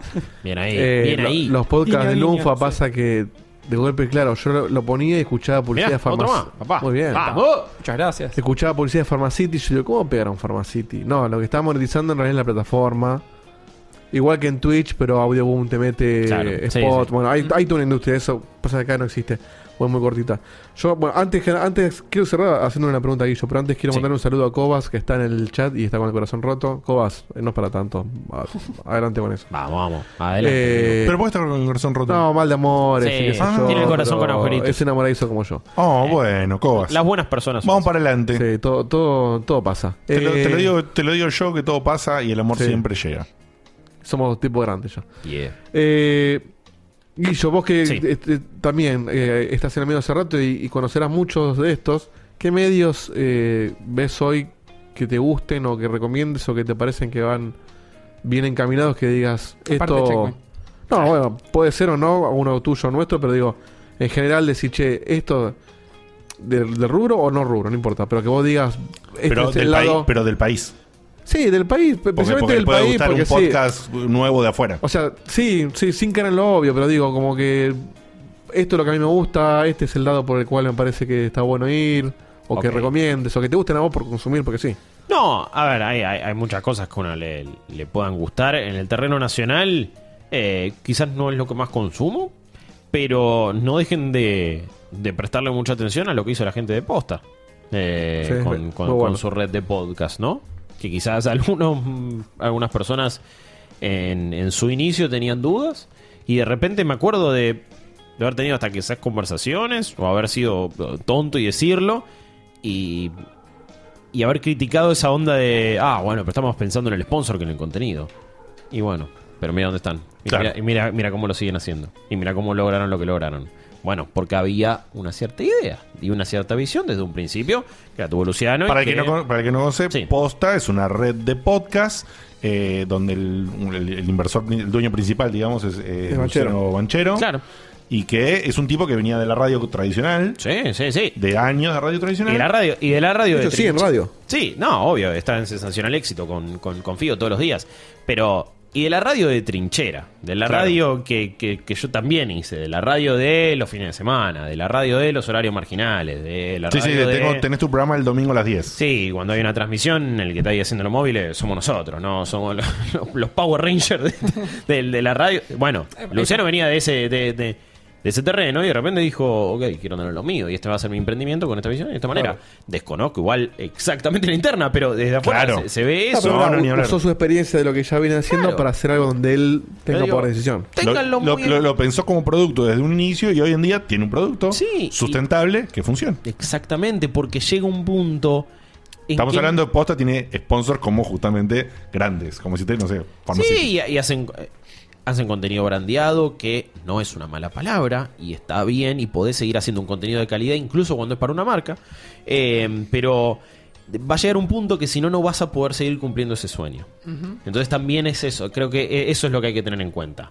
Va a llegar un punto que, to- que esto que está disfrutando tanto, lo vas a tener que dejar de hacer y dejar de disfrutar si vos no pensaste ciertas cosas antes. Tal cual. Eh, yo diría que en el ámbito nacional le presten atención a eso y a lo que hizo eh, to- toda la gente de Posta. Después a, a nivel internacional es distinto, obviamente, hay más poder adquisitivo, se está más acostumbrado a Patreon y de repente, sí, Danny O'Dwyer deja GameSpot para ponerse no clip y empezar a hacer documentales de videojuegos y dice, chicos, necesito ayuda en Patreon, voy a empezar a hacer esto y esto y esto. Sí, un y al toque tenéis 12 mil dólares, en el- y ahora ya Claro, están... porque aparte son muchos más, hay mucha más gente. Eh, hay mucho más todo. Eh, y ni hablar de la exposición que le dio GameSpot, por lo tanto puede llegar un montón de gente y por lo tanto ahora el Patreon de él está en más de 25 mil dólares. O también lo que hizo eh, Drew Scanlon con Clothmap cuando se fue de Giant Bomb. Entonces son muchos casos que dependen también de la plataforma que alguien te dio para que vos después te lances a lo tuyo. Que ese también podría ser una moraleja interesante.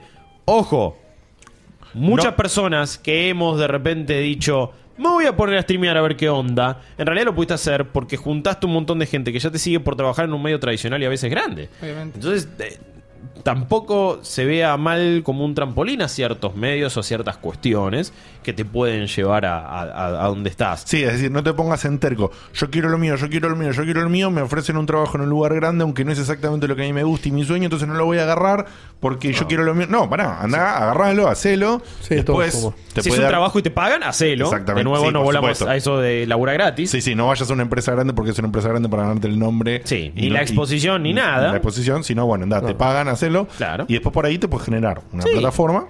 Y vas a aprender un montón de cosas, eh, pero bueno, digo, a nivel internacional sí, tenés mo- distintos modelos, y tenés Patreon, pero también, también tenés Twitch, y de repente tenés medios que pertenecen a eh, multimedios, y tenés otros que tienen una suscripción anual para contenido premium también. Eh, ha- hay como Modelos. muchas aristas y muchas muchas formas eh, pa- como, como para que la gente tenga en cuenta. Digo, más allá de, de- de- de que te guste el contenido que hagan o no, quizás analizar lo que hacen a, a partir de su modelo de negocios, por así decirlo, que de nuevo no es una mala palabra, por así decirlo. Espectacular y clarísimo. Eh, ¿Cerramos? ¿Cerramos? Cerramos. Bien, perfecto. Eh, esto ha sido todo por el día de la fecha. Eh, Guillo, eh, amigo querido, ¿cómo le has pasado? Eh, increíble como siempre. Yo me siento en casa como si ¿Lo alguien tiraste a estuviera propósito, el la hijo de puta? Sí, porque el vecino dice que tengo que cortar. Claro. Ah, ok. Facu se da vuelta, ¿eh? eh, Sé que Yo también, boludo. La concha de la puerta. No falla nunca, ¿eh? No falla nunca. No, la, la, la- la pasé increíble. eh, aprendí cosas, me, me reí muchísimo y la pasé genial. Siempre que vengo acá la paso bien. ¿Alguna vez fuiste a un programa donde te vuelvan loco con sonido binaural? Eh, no, jamás. Este es el único programa ¿Vos te acordás cuando vos te jodías con el cable roto que lo tiraba? boludo. Bueno, eh, yo le voy a decir ahora, eh, me la juego. Eh, la historia me, me juzgará. Yo me, yo me juego las bolas a que Guille y Seba no van a escuchar este programa ni lo van a ver. Entonces la semana que viene. La semana que por viene, favor. ustedes háganse los pelotudos. Yo voy a Me tirar muero. esto varias veces y Tenemos no voy a un decir trato. qué es. Me muero. Me A ver si se muero. dan vuelta o se dan cuenta que era una joda. Esto va a Me estar muero, va a estar- increíble. Al público les digo, por favor, no les spoileen ellos. Sí, sí, sí. No Compro, sean compro. giles, no sean Va giles, ser sean divertido. Va a estar, cómplices. va a estar Con eso bello. vamos a demostrar que no escuchan su propio programa. dos. Eh, y estoy, bueno, pues eso suele pasar. Eh, estoy re- realmente la, la, la pasé genial, estoy muy contento y ojalá que muchas personas se hayan llevado algo de esta charla. Totalmente. Que era, Yo me eh, llevo algo, de hecho. eh, Sí, sí, pero digo, más allá de lo Cerramos enriquecedor, de lo enriquecedor que puede ser para uno tengo y, guita.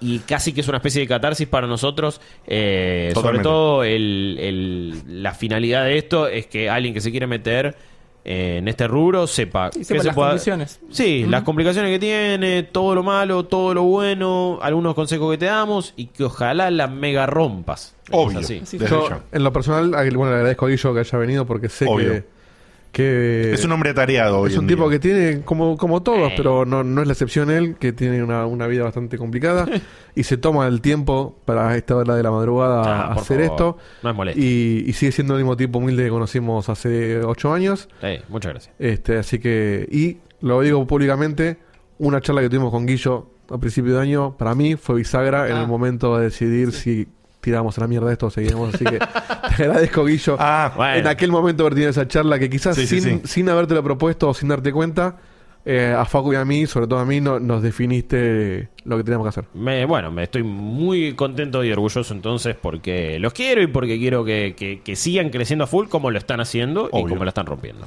muchísimas gracias. Contanos. Esto ha sido todo por el día de fecha. ¿Eh, ¿Qué? Que les cuente dónde nos puede. Pero por supuesto, ti- Ah, sí. tira, tira todos los chivos que quieras. Sí, papá. obviamente. Eh, estoy en la mayoría de los lugares como Guillo Leos, arroba Guillo Leos en Instagram, en Twitter, eh, también Guillermo Leos en, en- digo, Guillo Leos en Twitch. En YouTube es simplemente un archivo del canal de Twitch, así que no pasa nada. Y, pero sobre todo, mi trabajo principal y mi laburo eh, es, es Malditos Nerds. En malditosnerds.com tenemos cual- cualquier cantidad de contenido, de análisis de todo tipo, eh, editoriales de lo que se les cante. Pero también tenemos canal de YouTube que le queremos dar eh, rosca y le seguimos dando rosca con video reviews, con un montón de contenido que hacemos ahí. Tenemos también transmisiones, twitch.tv barra malditosnerds. Eh, tenemos un programa tenemos un programa que sí sale por radio, pero principalmente en Twitch, todos los días, de lunes a viernes, de 4 a 6 de la tarde, ahí con Rip y con Joa, eh, y estamos muy Genia, contentos Joa. de hacerlo. Sí, sí, la, la- la queremos mucho, es una genia, eh, y, y espero que, que se copen con lo que hacemos. Estás también con la muy movida de Harry Potter también, ¿no? Ah, sí, Que es verdad. Sí, sí, sí, ¿Se viene sí. un nuevo evento de Harry? Eh, sí, sí, sí, hay una nueva función de Reliquias de la Magia. Es un show humorístico sobre el universo Harry Potter que hacemos con Lucas Bain. Es una hermosa locura. y el 25 de octubre tenemos edición medio Halloween de Reliquias de la Magia. Ah. Eh, así que si quieren ver un, un show humorístico, sobre todo eh, con tinte argentino, con tinte argento, de Harry Potter, vengan ahí. eh, las entradas están a la venta. Estamos hablando de gente enferma, fanática, Ah, sí. mental Sí. de Harry Potter. Sí, Ah, claro, ¿no? Ojo, igual siempre es más enferma, mental, fanática y conocedora de Harry Potter la gente que viene a ver que nosotros. Por supuesto. Eh, Sí, tipo, por supuesto. eh, eh, eso pasa porque el fanático, la fanática de Harry es tremendo eh, y es muy fiel, así que si les Che, ¿y por dónde compran las entradas para Reliquias de la Eh, Magia? comedia.com.ar o también buscan Reliquias de la Magia en redes sociales y ahí Listo. aparece el link al toque, está en la bio de, de- de Lucas, Bain, en la mía también, así que le meten por ahí. Fantástico, gente. Esto ha sido todo por el día de la fecha. Los queremos. Gracias por el aguante. Gracias, Guillo, por quedarte Gracias un vas allá de la, de, la, de la barrera habitual del programa. Tranqui. Un poquito hasta la madrugada, como decía Dieguito. Gracias a ustedes del otro lado por bancarnos, justamente, hasta tales horas. Que últimamente veníamos un poquito más eh, redondos con el. Pero hoy daba, hoy daba. con el invito, pero hoy daba, daba el tema, No, daba el invitado y como daba No, lo y gracias. hicimos, Hay, y- que, hay que reconocer una cosa también. Vino invitado, faltaron dos personas y ninguna fue Diegote, ¿eh? Ojo, Este, este año. guarda, ¿eh? el juego. Guarda, guarda. Este es un gran año. Este, y si no venía Guillo, no sé de qué reemplazamos nosotros tres. no ¿eh? sé, no sé. posta, Porque, posta que no sé. porque- porque Es la- combat, man, es combat. de a cuatro la piloteamos, pero nosotros tres no sé qué No sé, no sé si nosotros te la piloteamos. Para eso estoy, para eso Te estoy. empezaba a abrir a YouTube y buscaba binaural ejemplos y tiraba qué? toda la noche. Lo como, rayos que Mosquitos, papelitos, susurritos, todo durante una hora. Les mandamos un besote gigantesco. Gracias por hacer el aguante. Nos vemos la semana que viene con más checkpoint, más amor. El regreso de Seba. Seguramente también la presencia de Illo y el full eh, team. Que veremos qué carajo hacemos como todos los miércoles. Un besote enorme. Adiós. Los queremos. Chau, chau. Chau, chau.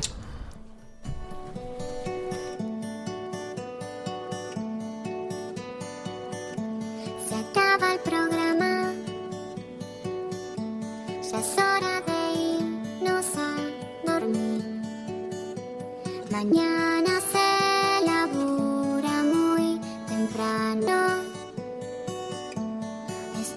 Muy bueno.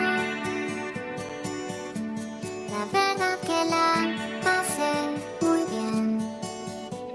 Pero ya es tarde y tengo que bañarme e ir a dormir. Pero falta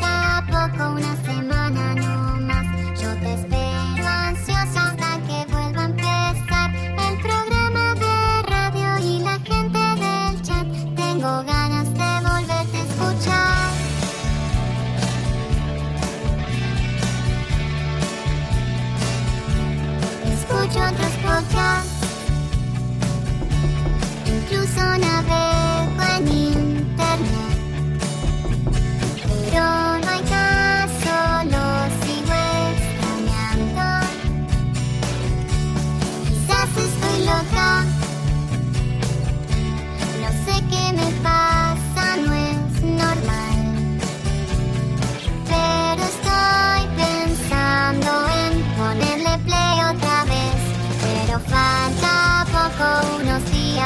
No me aburro